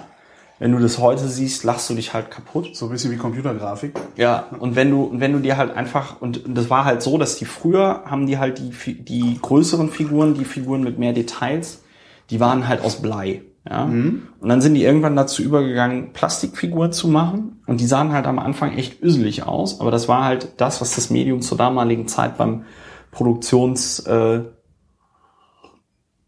Verfahren zulässt. Und seit die halt Computer benutzen, um die Modelle dann halt auch am Computer irgendwie zu machen, und ähm, dann halt auch entsprechend die Übersetzung, du die entsprechende Übersetzung hast von vom Computer in ähm, also das wird dann so gefräst in so in so in so Metallplatten. D- Da die ordentliche Übertragung, ja und ähm, äh, dann halt das entsprechende Gießen und so. Das Material ist mittlerweile auch ein bisschen anders. Also es ist ganz geil. Also wenn du also die haben, die haben vor, vor ein paar Jahren haben die noch anderes, anderes Plastik verwendet. Ja. Ähm, also von der Konsistenz merkt man das. Also wenn man das, wenn man dann mit dem Material so arbeitet, merkt man das halt einfach, wie, wie, wie hart oder wie weich das ist. Und wenn du dir einfach anschaust, was die jetzt mittlerweile in der Lage sind, ja, wenn du dir so einen Gussrahmen von, von irgendwie 2000 oder aus den 90ern an, anschaust, ja, dann hast du halt echt irgendwie ein Teil und dann halt so einen halben Meter gefühlt Abstand und dann noch ein Teil und dann einen halben Meter gefühlt Abstand und noch ein Teil. Und heute kriegen die das hin, auf so Mini-Gussrahmen irgendwie so Figuren mit 150 Teilen zu packen. Und da passt wirklich jedes Teil. Also es ist halt, früher war es halt echt so, da musstest du dann feilen und sonst irgendwas, ja, und dann stand da mal eine Ecke über und Ja. so, ja. Und das ist halt, mittlerweile kriegen die das echt hin, Gussrahmen zu machen, ja, wo du da, also ich habe gestern erst ein etwas größeres Modell zusammengebaut, wo du wirklich äh, irgendwie eine, ein, ein, ein, Brust, ein Brustteil aus eins, zwei, drei, vier, fünf, aus fünf verschiedenen Teilen zusammenbaust und da steht keins noch nicht mal einen Millimeter über, ja. Und das ist halt krass, weil du knippst die halt mit so einem, mit so einem, mit so einem Mini-Knipser ähm, als aus so einem Plastikgussrahmen raus und musst dann da halt noch mit dem Modellbaumesser ein bisschen bei, um dann die Reste vom Spritzgrad zu entfernen und so. Und dann passt das aber auch wirklich ah, genau. Und es ist halt einfach so krass. Also alleine von dem Aspekt her finde ich es total interessant. Ist das, ist das was, wo man sich zu Tode sammelt dran? Also da gibt's kein Ende, oder? Also ey, pf, klar kann man sich dran zu Tode sammeln, aber äh, Also wie Modelleisenbahn immer mehr. ja, also ich meine, was dem halt entgegenspricht, ist halt schon einfach der Preis. Ne? Also es ist halt so ein Luxus-Hobby, sag ich mal, und das, da- das ist halt, du bist da echt im oberen Preissegment. Also da kostet dann so eine Packung äh, mal irgendwie 40 Euro oder so. Eine Packung in, mit was drin? eine, ja, kommt drauf an. Also ähm, eine Packung mit, also kommt immer auf die Armee an. Also es gibt ähm, es gibt Armeen, da ist halt, da ist halt Preis-Leistungs-Verhältnis ein bisschen nachvollziehbar und bei manchen halt nicht so. Ähm, aber weiß ich nicht, eine Packung mit fünf Figuren 40 Euro. Gibt aber auch Packungen irgendwie, da sind dann irgendwie 20 Figuren drin und die kostet nur 20 Euro. Ja. Oder 10 Figuren drin und die kosten nur äh, 20 Euro. Also es ist immer ein bisschen schräg zu schauen, wie die das Pricing machen. Aber was man natürlich immer vergisst, man sagt halt immer so, haha, ja, das bisschen Plastik, das, das ist ja von den Rohstoffen her maximal 50 Cent und so. Aber da steckt halt natürlich so viel Geld drin an Mitarbeitern und Logistik und bla und hast du nicht gesehen. Marketing? Machen die, auch- machen die groß Marketing Nee, oder ist das kaum- so Diddelmaus, das verbreitet sich von alleine? Ja, das ist halt, das ist halt, ähm, ja, Warhammer ist die Diddelmaus der Erwachsenen. Nee, nee. nee ich glaube, ich glaube, das wird von so vielen Erwachsenen wird das glaube ich gar nicht irgendwie gespielt, aber ich habe halt einfach festgestellt, ich habe halt irgendwie letztes Jahr wieder damit angefangen, weil ich halt einfach festgestellt habe, dass das extrem befriedigend ist, wenn du da so ein paar Figürchen zusammenbaust und dann irgendwie bemalst und so, weil dann hast du mit deinen Händen was gemacht und dann hast du halt auch ein fertiges Produkt und das entscheidet sich dann so grundlegend von dem, was man zum Beispiel als Abgeordneter irgendwie macht. Von der heißen Luft, die wir sonst so Ja, produzieren. ja, ja, ja, ja. Nee. Also da, das ist was wirklich dann sehr konkretes. Nee, und es macht halt auch Spaß. Ich meine, so von der ganzen Hintergrundstory und so ist das halt ziemlich, ist das halt auch ziemlich gut gemacht. Und ähm, macht deswegen halt auch Spaß.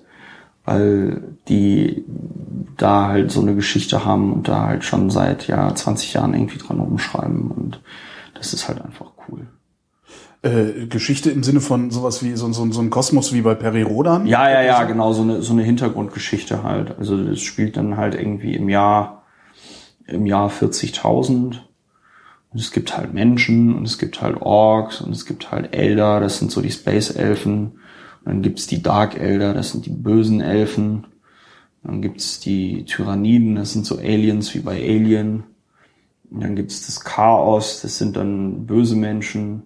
Und dann gibt's Dämonen. Und es gibt Space Marines. Und es gibt. Das schreit doch eigentlich auch nach einer Fernsehserienumsetzung, also irgendeiner Ja. filmischen Umsetzung. Ja, es gibt, es gibt einen, es gibt einen Film, der war aber vom Release, war der, glaube ich, die Direct to DVD. Ja, das ist so ein Animationsfim.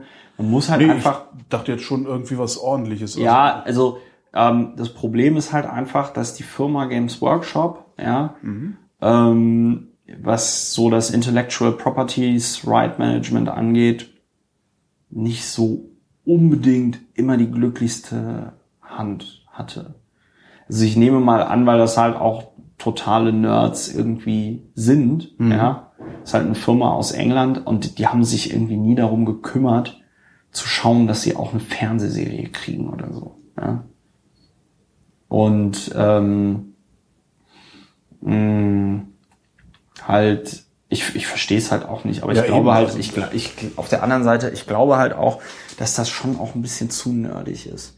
Also, ähm, was mich jetzt zum Beispiel überrascht hat, ist zum Beispiel, dass irgendwie Pacific Rim äh, zum Beispiel ja auch gar nicht so äh, der Box-Office-Knaller ist, wie sie alle vermutet haben. Was habe ich, was ist das? Habe ich gar nicht mitgekriegt. Was, du, ja, siehst du, du hast noch nicht mal was von Pacific Rim mitgekriegt, wo ich jetzt in meiner Filterbubble jetzt gesagt hätte, äh, Pacific Rim.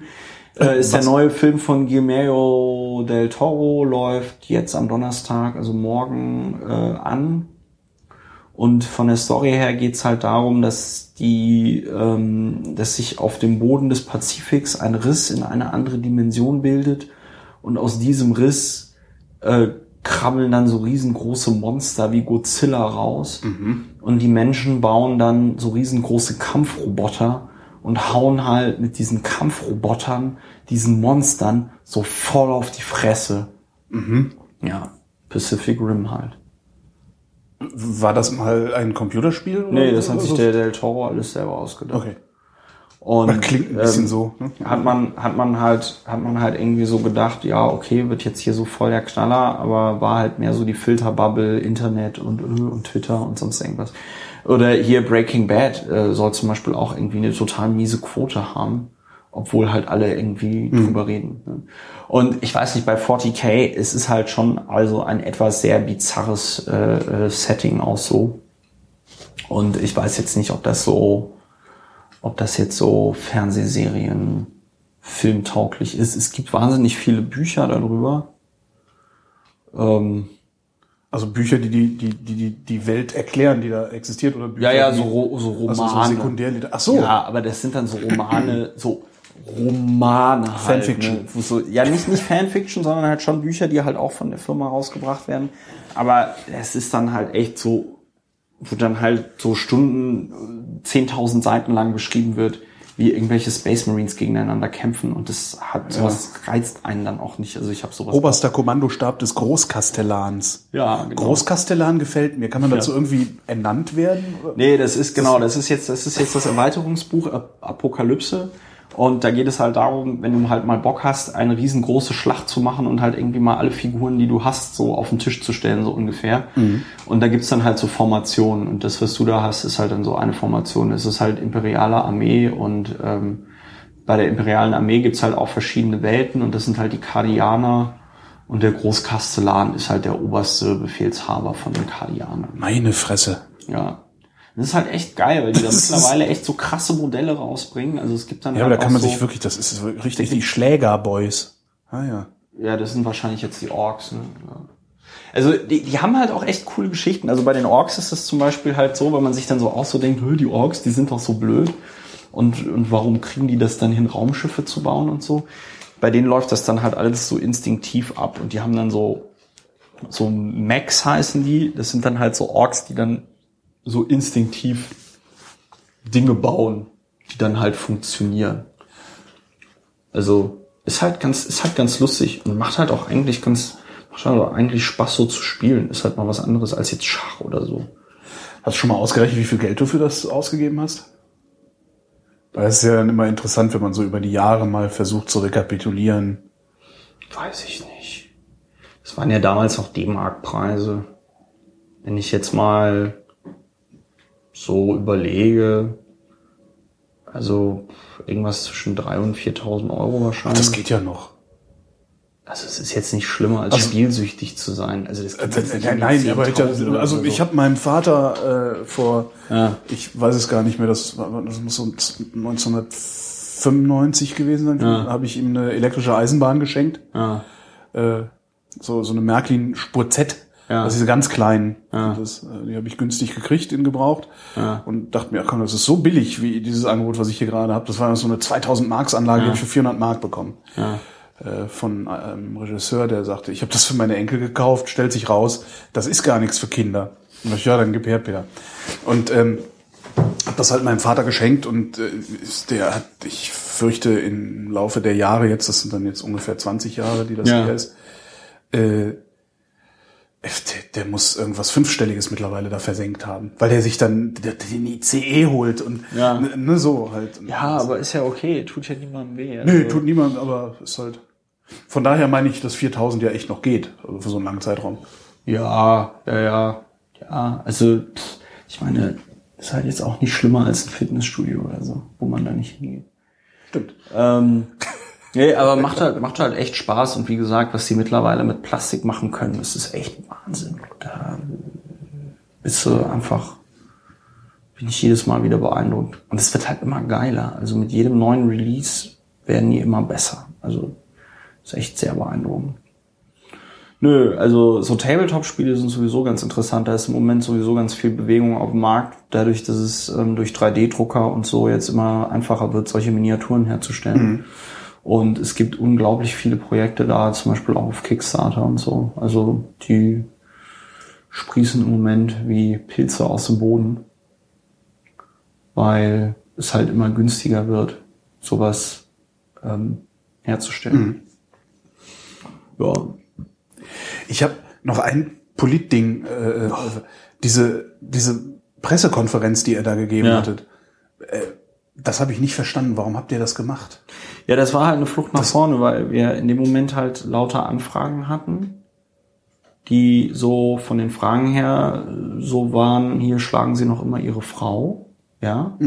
Also so irgendwie, bitte bestätigen Sie, dass Sie mit äh, äh, der und der zusammen sind und bitte bestätigen Sie, dass die und die die Mutter von der und der ist. Danke. Also es war jetzt nicht in irgendeiner Form so, dass man noch das Gefühl hatte, man könnte da jetzt eine ganze Story erzählen oder so. Und ähm, das war halt auch ganz clever gemacht. Die ganzen Anfragen kamen halt freitags rein, äh, nachdem die Amtsgerichte alle irgendwie äh, zugemacht haben und du dir auch keine einstweilige mehr holen kannst. Ne? Also du hättest, also was du machen könntest, wäre eine einstweilige, äh, einstweilige Verfügung oder wie es heißt, holen Ja. gegen die Veröffentlichung von irgendwas. Ja, genau. Ah, ja. Passiert sowas oft? Ja, bei solchen Themen auf jeden Fall. Ähm, also das ist halt nicht, ich bin da, ich bin da jetzt nicht irgendwie auf einmal paranoid oder sonst was geworden. Ne? Also man kann sich auch diesen Podcast hier anhören. Ich glaube, ich hatte früher einen sehr Ich krieg das mit dem Wasser Ja, nachfüllen. du ich, das- ach, ich ja, muss da, musst das muss über musst meinen das- nee, Finger musst- laufen sozusagen. Nee, das muss nicht über deinen Finger laufen, aber du musst es einmal eindrücken. ah, verstehe, ja, ja, ja. So. Wunder der Technik. Und ähm, die, ähm, nö, und dann haben wir uns halt einfach im, im Fraktionsvorstand dazu entschieden, eine Pressekonferenz zu machen. Halt am- einmal alle Fakten für alle nachhörbar auf den Tisch zu legen, damit keiner mehr mit irgendeiner Berichterstattung irgendwie raushauen kann, die irgendwie behauptet, ich hätte der Mutter meiner Freundin irgendwie einen Job zugeschustert oder so. Und deswegen an der Stelle dann die, diese Pressekonferenz. Das war halt Crisis Management. Die Alternative wäre halt gewesen, wenn wir es nicht gemacht hätten, dann wäre halt das so übers Wochenende, war ja Pfingsten, wäre das so alles nach und nach, peu à peu, rausgedröppelt und hätte sich dann da so schön aufgebaut zu einem veritablen Skandal. Da haben wir dann halt einfach die Flucht nach vorne angetreten. War es damit dann eigentlich auch zu Ende oder kam da noch Nö, nicht hinterher? wirklich, weil dann haben sie ja erst richtig angefangen draufzuhauen. Dann hat das ganze Thema, ähm, dann hat das ganze Thema äh, äh, Vetternwirtschaft auf einmal gar keine Rolle mehr gespielt. Ne? Also die ganzen Anfragen kamen halt zum Thema Vetternwirtschaft, aber dann hieß es halt so, ja, es war ja eigentlich überhaupt gar nichts, ne? So. Ja, also das war auch so die krasseste Wie da- an der Stelle. Ja, dass die Leute, die selber Anfragen dazu gestellt haben, danach darüber geschrieben hatten, dass es, ähm, also zum Beispiel hier die äh, Astrid Geisler von der, von der Taz, die selber dazu angefragt hat, ähm, danach darüber schrieb, dass es äh, ja nicht der Rede wert gewesen wäre, wenn wir es nicht selber skandalisiert hätten. Und du gehst davon aus, dass wenn ihr es nicht skandalisiert hätten, hätte sie es skandalisiert. Ja, klar. Deswegen schreibst du doch so eine Anfrage. Schreibe, du schickst doch so eine Anfrage irgendwie raus und sagst halt, Ja. Das, so eine Anfrage schickst du ja dann an dem Zeitpunkt raus, wenn du quasi fertig Artikel geschrieben hast, hast ne? Ja. und dann schreibst du halt rein, ja, wollte sich dazu nicht äußern, wollte sich dazu äußern. es ist halt auch hätte, hätte Fahrradkette, man wird es nie wissen, aber wir mussten halt in sehr kurzer Zeit eine Entscheidung treffen und meiner Meinung nach war die sehr vernünftig. Bei meiner Meinung nach ist das, was da abgelaufen ist, geht halt nach wie vor auf keine Kuhhaut, ja. Also irgendwelche Schwachmaten aus der Fraktion ähm, hausieren halt irgendwie bei der Presse und ähm, um da so einen Pseudoskandal irgendwie zu ähm, produzieren, ähm, finden da irgendwie willfährig Gehör, weil die gerade auch irgendwie alle gepisst sind, weil äh, weil unsere Pressesprecherin da halt einfach eine deutlich andere Pressearbeit gemacht hat, die aber meiner Meinung nach nach wie vor sehr professionell ist. Was ja auch geil ist, weil die ganzen Journalisten, die sich darüber aufgeregt haben, selber auf diese Bedingungen eingelassen haben, ja, und dann aber auch dann in ihrer Berichterstattung irgendwie darüber schreiben, dass jetzt die Bedingungen auf einmal anders sind, weißt du? Also echt, ja, also erst regen sie sich darüber auf, dass wir uns nicht professionalisieren und in dem Moment, in dem wir uns professionalisieren. Ich finde, bei Annette Meiritz zum Beispiel sieht man das auch ganz schön. Ich rede ja seit der Johannes Ponada-Geschichte nicht mehr mit der, beziehungsweise die redet das nicht mehr die SMS-Geschichte. Ja, ja, genau. Beziehungsweise, beziehungsweise die redet halt nicht mehr mit mir, ja, weil wir der einfach ganz klar gemacht haben, dass äh, ich halt irgendwie nicht mehr äh, per SMS oder Direct Message auf Twitter irgendwie genervt werden möchte, sondern äh, einfach Anfrage ganz normal über die Presse stelle. Mhm. Und seitdem wollte sie dann irgendwie gar nichts mehr von mir wissen. Das ist halt geil. Das ist interessant, wenn der exklusive Zugang weg ist. Guckt mich halt nicht mehr mit dem Arsch an und ähm, meinten dann halt auch einige Piraten, die danach mit ihr geredet haben, sie wäre dann immer sehr bemüht, das Thema Christopher Lauer irgendwie sehr zu editieren. Aber das kannst du dann bei der Meiritz, kannst du das dann auch wunderbar irgendwie nachlesen. Ja. Das irgendwie ab dem Zeitpunkt, wo dann da, ähm, wo dann da Funkstille war, war sie dann beleidigt und hat dann irgendwie geschrieben, äh, Christopher Lauer ist blöd. Und ähm, das ist halt ein Niveau, mit dem man sich dann da als Politiker irgendwie auseinandersetzen muss. Das haben wir wahrscheinlich alle deine Kollegen auch immer, oder? Was? Ja. Also das ist ja wahrscheinlich kein Einzelfall, dieser Umgang mit, Nö, mit nö, Abgeordneten. nö, nö, nö, nö, das haben alle meine Kollegen auch immer, aber dem muss man sich entziehen. Da muss man halt klare Regeln irgendwie setzen. Da muss man halt sagen, und okay, wenn du als irgendwie erwachsene Frau nicht in der Lage bist, dich wie eine erwachsene Frau, die angeblich studiert hat, äh, zu verhalten, ja, dann behandle ich dich jetzt wie eine 16-Jährige, der man alles nochmal erklären muss. Ja, so. Und ähm, das, das ist halt so geil. Also ich verstehe auch, ich verstehe halt nicht diese Logik. Ich verstehe nicht, wie man ähm, sich Journalist irgendwie nennen kann und dann tatsächlich solche Dinge interessant findet und nicht von sich aus sagt, ey, hören Sie mal, mich interessiert dieser ganze Quatsch nicht. Sie sind irgendwie Politiker, erzählen Sie was von Ihrer Arbeit, aber irgendwie nicht von diesen ganzen Personalquerien und dem ganzen Scheiß. Naja, die, die werden genauso getrieben sein. Ne? Da sitzt dann irgendwie ein CVD oder ein Chefredakteur, der Ja, äh, bestimmte Artikel abnimmt Klar. und bestimmte Artikel nicht. Ja, klar. Aber weißt du, dann kannst du halt, das ist ja genau wie Angela Merkel, die hat sich auch irgendwann mal gedacht, sie möchte Kanzlerin sein. Jetzt muss sie feststellen, sie ist keine CDU-Kanzlerin, sondern eine SPD-Kanzlerin. Und dann stellst du fest, du wolltest Journalist werden, weil du über politische Ereignisse oder sonst was äh, berichten wolltest, weil du an die emanzipatorische Wirkung des freien Journalismus und der vierten Säule der Gesellschaft und bla irgendwie glaubst. Und dann musst du feststellen, dass du die Nutte deines CVDs bist, ja, weil irgendwie nur noch das gedruckt oder online gestellt wird, was von den Leuten noch angeklickt wird. Tja. Oder aber die Nutte irgendeines Politikers. Das hast du dann ja auch das Problem. ja. Also in dem Moment, wo, wo, wo dann Macht tatsächlich im Spiel ist. Ja, bist du dann Hofberichterstatter. Genau. Und deswegen, ich ralle es aber auch nicht, aber ich kann halt irgendwie so für mich sagen, ich muss halt irgendwie alles Gute, was ich jemals über den Journalismus gesagt habe, muss ich halt irgendwie so hart revidieren beziehungsweise relativieren und irgendwie so sagen, nee. Also, ähm, das, das, das ist vor allen Dingen, das ist ja das Geile, ich sag mal, die, die hatten ja bei den Piraten eine Chance. Die hatten ja bei den Piraten auch die Chance, das auch anders zu machen. Ja, haben sie aber nicht getan. Ja, schade. Aber es ist halt, Ich ist eigentlich, wenn, wenn du mir gestattest, Ja. ähm, told you. was? Ich hab's ja gleich gesagt. Ja, ja, ja, das kann sein.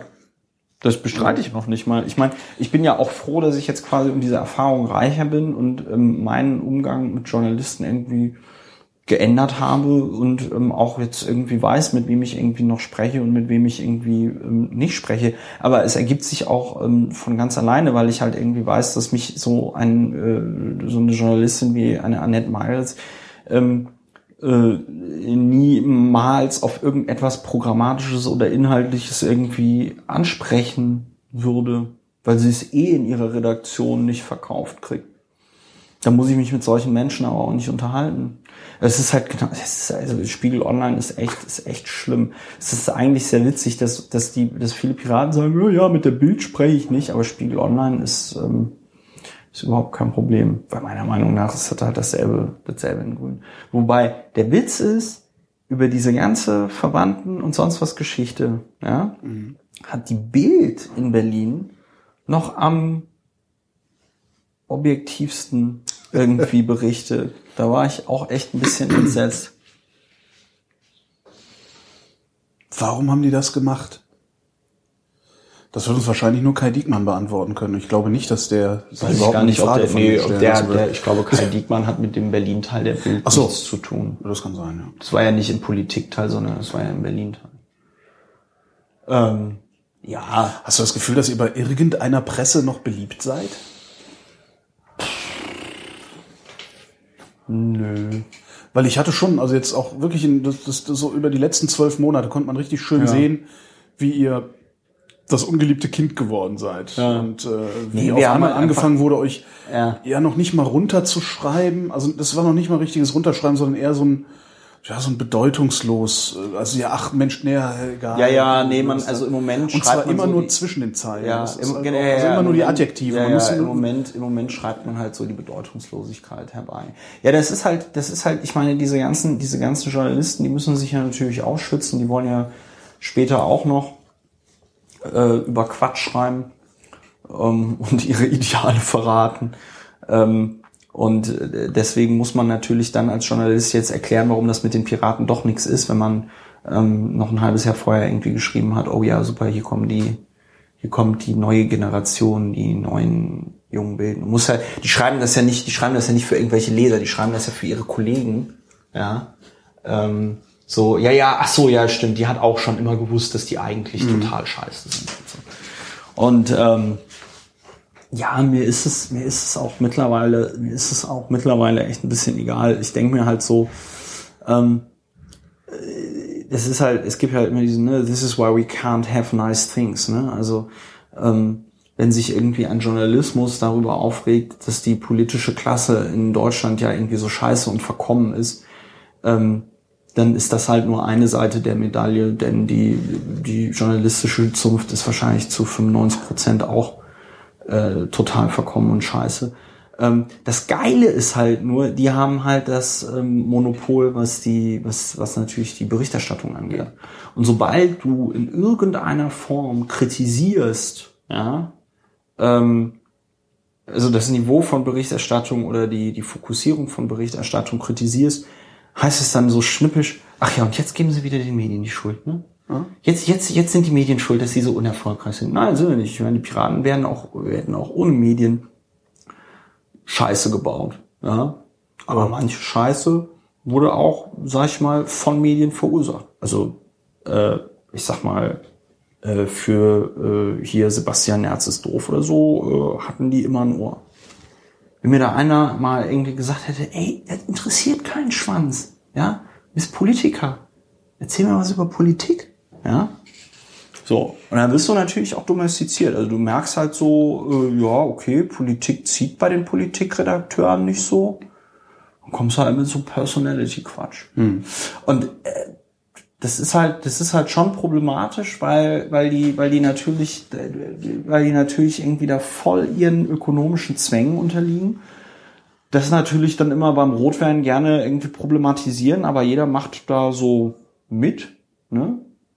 Also da gibt's jetzt irgendwie keinen Aufstand, da gibt's auch keine Journalisten, die sagen, boah, mir reicht das jetzt, ich mache mich jetzt selbstständig und finanziere meinen Blog mit Kickstarter oder sonst irgendwas. Ja? Sondern die finden sich einfach mit ihren Produktionsbedingungen mal ab.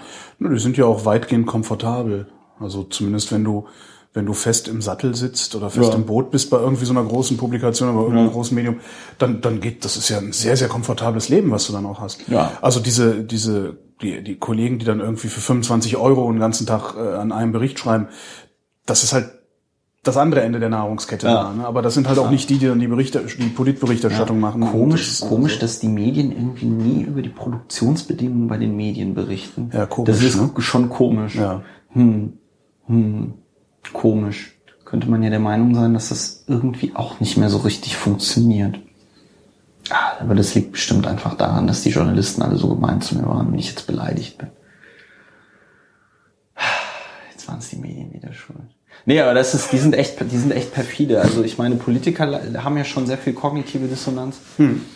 Das habe ich, das habe ich echt erlebt. Ich glaube, das war auch bei Spon bei der Meiritz. Da habe ich irgendwie gesagt, so, ja, hier, gucken Sie mal, schöne politische Initiative. Ja, aber Sie sind doch nur Fraktionsvorsitzender in einem Landesparlament. Als ich dann bei irgendeiner Podiumsdiskussion aufgestanden bin und äh, äh, äh, dann war das sofort vorne bei Spiegel Online und dann so, ja, aber Sie sind doch Fraktionsvorsitzender in einem Landesparlament. Irgendwie so viel kognitive Dissonanz brauchst du erstmal, um ähm, irgendwie deinen Job. Und das ist halt, das ist halt auch das Geile. Das ist halt auch so, das ist halt auch, deswegen, das ist halt auch alles so willkürlich, ja. Also natürlich waren die drei Prozent in den Umfragen äh, 2011 bei den, bei den, bei der, bei der Abgeordnetenhauswahl hatten was damit zu tun, dass wir die Plakate aufgehangen haben. Aber dass wir am Ende bei 8,9 Prozent irgendwie gelandet sind, das waren die Medien. Ja. Das waren die Medien. Und wenn sich jetzt, und wenn jetzt Medien wieder sagen würden, okay, wir schreiben die Piraten jetzt wieder hoch, dann würden wir auch mit 10 Prozent bei der Bundestagswahl irgendwie Ja. ähm, reinkommen. Ja, Ja, klar. Und, ähm, äh, und damit. Das ist eigentlich ist das eine Macht, die äh, die Medien nicht haben dürfen. ja, aber sie sind sich über diese Macht, dieser Macht sehr bewusst und sie ne- setzen sie auch sehr gezielt ein. Und das ist, ähm, das ist halt schon sehr problematisch. Ist halt die Frage, ob sie sie gezielt einsetzen, weil das würde ja jetzt wieder. Nein, nein, nein, nein, nein, nein, nein, nicht gezielt, nicht gezielt einsetzen, so im Sinne von ähm, einmal im Monat treffen sich irgendwie Genau, das- die das- Chefredakteure. das machen die halt nicht. Das, Das- das, machen die vielleicht vereinzelt mal im Wahlkampf oder sonst irgendwas, aber dann auch jetzt nicht alle, sondern Ja. halt zwei oder so. Also die Frage ist, wie, wie funktioniert eigentlich, also wie kommt das Geräusch in diesen Resonanzraum? Ja, die, also ich aus eigener Erfahrung kann ich es halt nur sagen, du brauchst halt irgendwie Personen, die anschlussfähig sind. Also wenn die Piratenpartei jetzt einen Spitzenkandidaten oder eine Spitzenkandidatin hätten, auf die die Medien total abfahren würden, ja, dann würden die uns auch pushen, weil sie dann etwas, weil sie dann auch ein Vehikel hätten, das in dieser Medienlogik irgendwie funktioniert, ja. Ähm, deswegen haben die sich ja dann zum Beispiel über so Leute wie jetzt Marina Weißband oder mich irgendwie gefreut, weil mich kann man irgendwie vor eine Kamera stellen oder in eine Talkshow irgendwie setzen und dann funktionieren wir in dieser Medienlogik. Ja? Ähm, äh, du kannst das halt auch mit Sebastian Nerz irgendwie versuchen und dann, ähm, ja, so. Ist das der Und- Spitzenkandidat für die Bundestagswahl? Nee, gibt's Nö, der ist, nee, es gibt keinen Spitzenkandidaten. Äh, und selbst wenn es einen gäbe, würden alle sagen, ja, wir haben keinen. Ähm, weil wir sind eine basisdemokratisch organisierte Partei. Funktioniert saugut. Ich meine, bei der Linken mit ihren 80 Spitzenkandidaten, die sie da haben, funktioniert das ja auch total gut. Ja. Also das höchste der Gefühle ist halt echt noch dieses äh, Gespann hier, Göring, Eckert und Trittin, wobei da kriegst du auch nur Trittin mit. Ich wollte gerade sagen, also äh, bei Weil die Eckart, die bei Göring hat halt muss ich auch immer gesagt kriegen, dass sie bei den Grünen ist.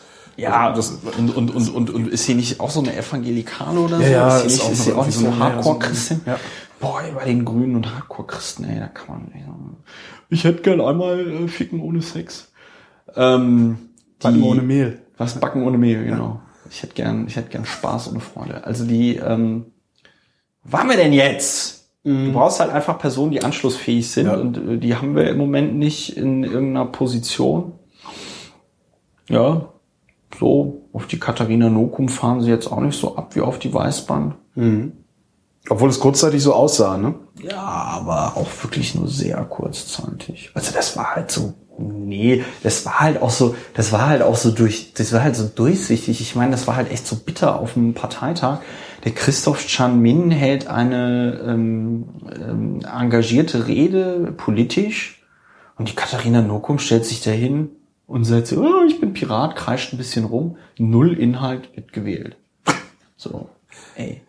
Also, aber gut, die soll mal, die, die werden das schon richten. Also ich bin schon, ich, also ich denke schon, dass die Person, die es nicht geschafft hat, die Piraten in den äh, Landtag in Niedersachsen zu führen, die wird das auch sicher hinkriegen, dann die Piraten in den Bundestag zu bringen. Und ähm, es ist halt alles, es ist halt alles, du brauchst halt, du brauchst halt irgendwie Leute, die anschlussfähig sind und wenn es die halt nicht gibt, dann interessiert die das halt auch. Mhm. Und irgendwie den 50. Piratenskandal kriegen sie halt auch nicht mehr verkauft, ist halt auch uninteressant für die Redaktion. Also schweigen sie das Thema tot und dann kommt in, äh, weiß ich nicht, zwei Jahren nochmal ein Nachklapp. Was macht eigentlich Christopher Lau? Und dann, äh, weiß ich nicht.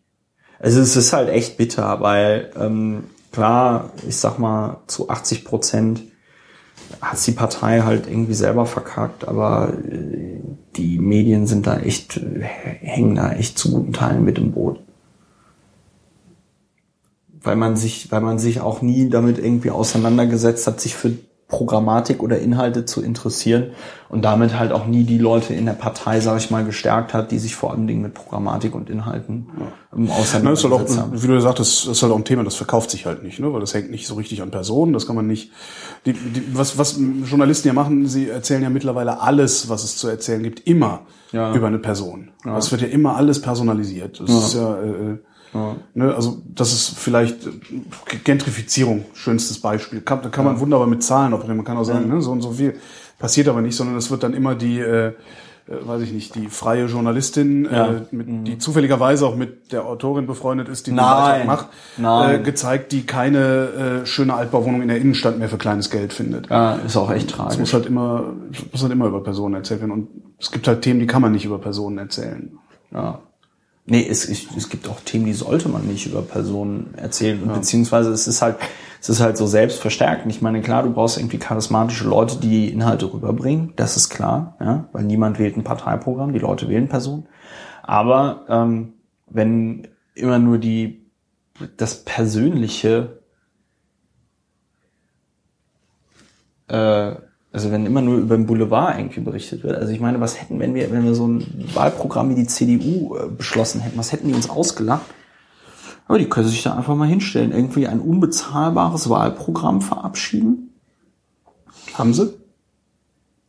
Ja, die haben irgend sowas vorgestellt, wo so, so Positionspapier oder irgend so Scheiß. Haben die überhaupt ein Programm? Ich weiß es nicht. Ich, äh, doch, die, die, die Merkel und der Seehofer, die haben sich da doch irgendwo in Berlin hingesetzt und gesagt, das hier ist unser Programm. Mhm. Ja, ist auch egal, aber äh, es ist halt, ist, und das ist halt das, das ist halt das Bittere. Weißt du, wenn die Bock auf den Steinbrück hätten, dann wäre jetzt wahrscheinlich auch die SPD irgendwie bei 30 Prozent. Dann würden die jede Woche über die Fails von Angela Merkel irgendwie schreiben.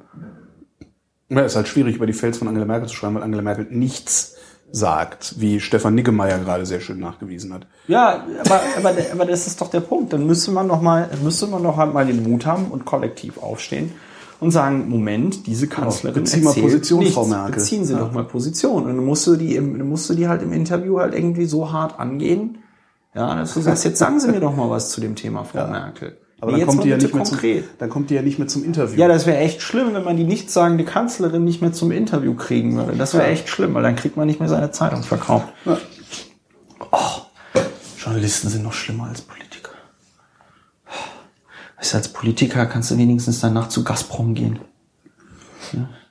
Oh, das machst du als Journalist auch. Also siehst du ja an, an Steffen ja, Seibert zum Beispiel. Aber, der, aber, äh, aber nicht, ja. aber jetzt nicht so als nicht so als Wald- und Wiesen-Journalist. Oh ja, irgendwann rutscht du halt auch in die PR, denke ich mal. Also es ist halt dann auf einem anderen Niveau. Also dann bist du halt nicht äh, der Pressesprecher von Gazprom, noch sondern äh, bist dann halt irgendwie, weiß ich nicht, der, der die Kopien für den Pressesprecher von Gazprom macht. Aber ah.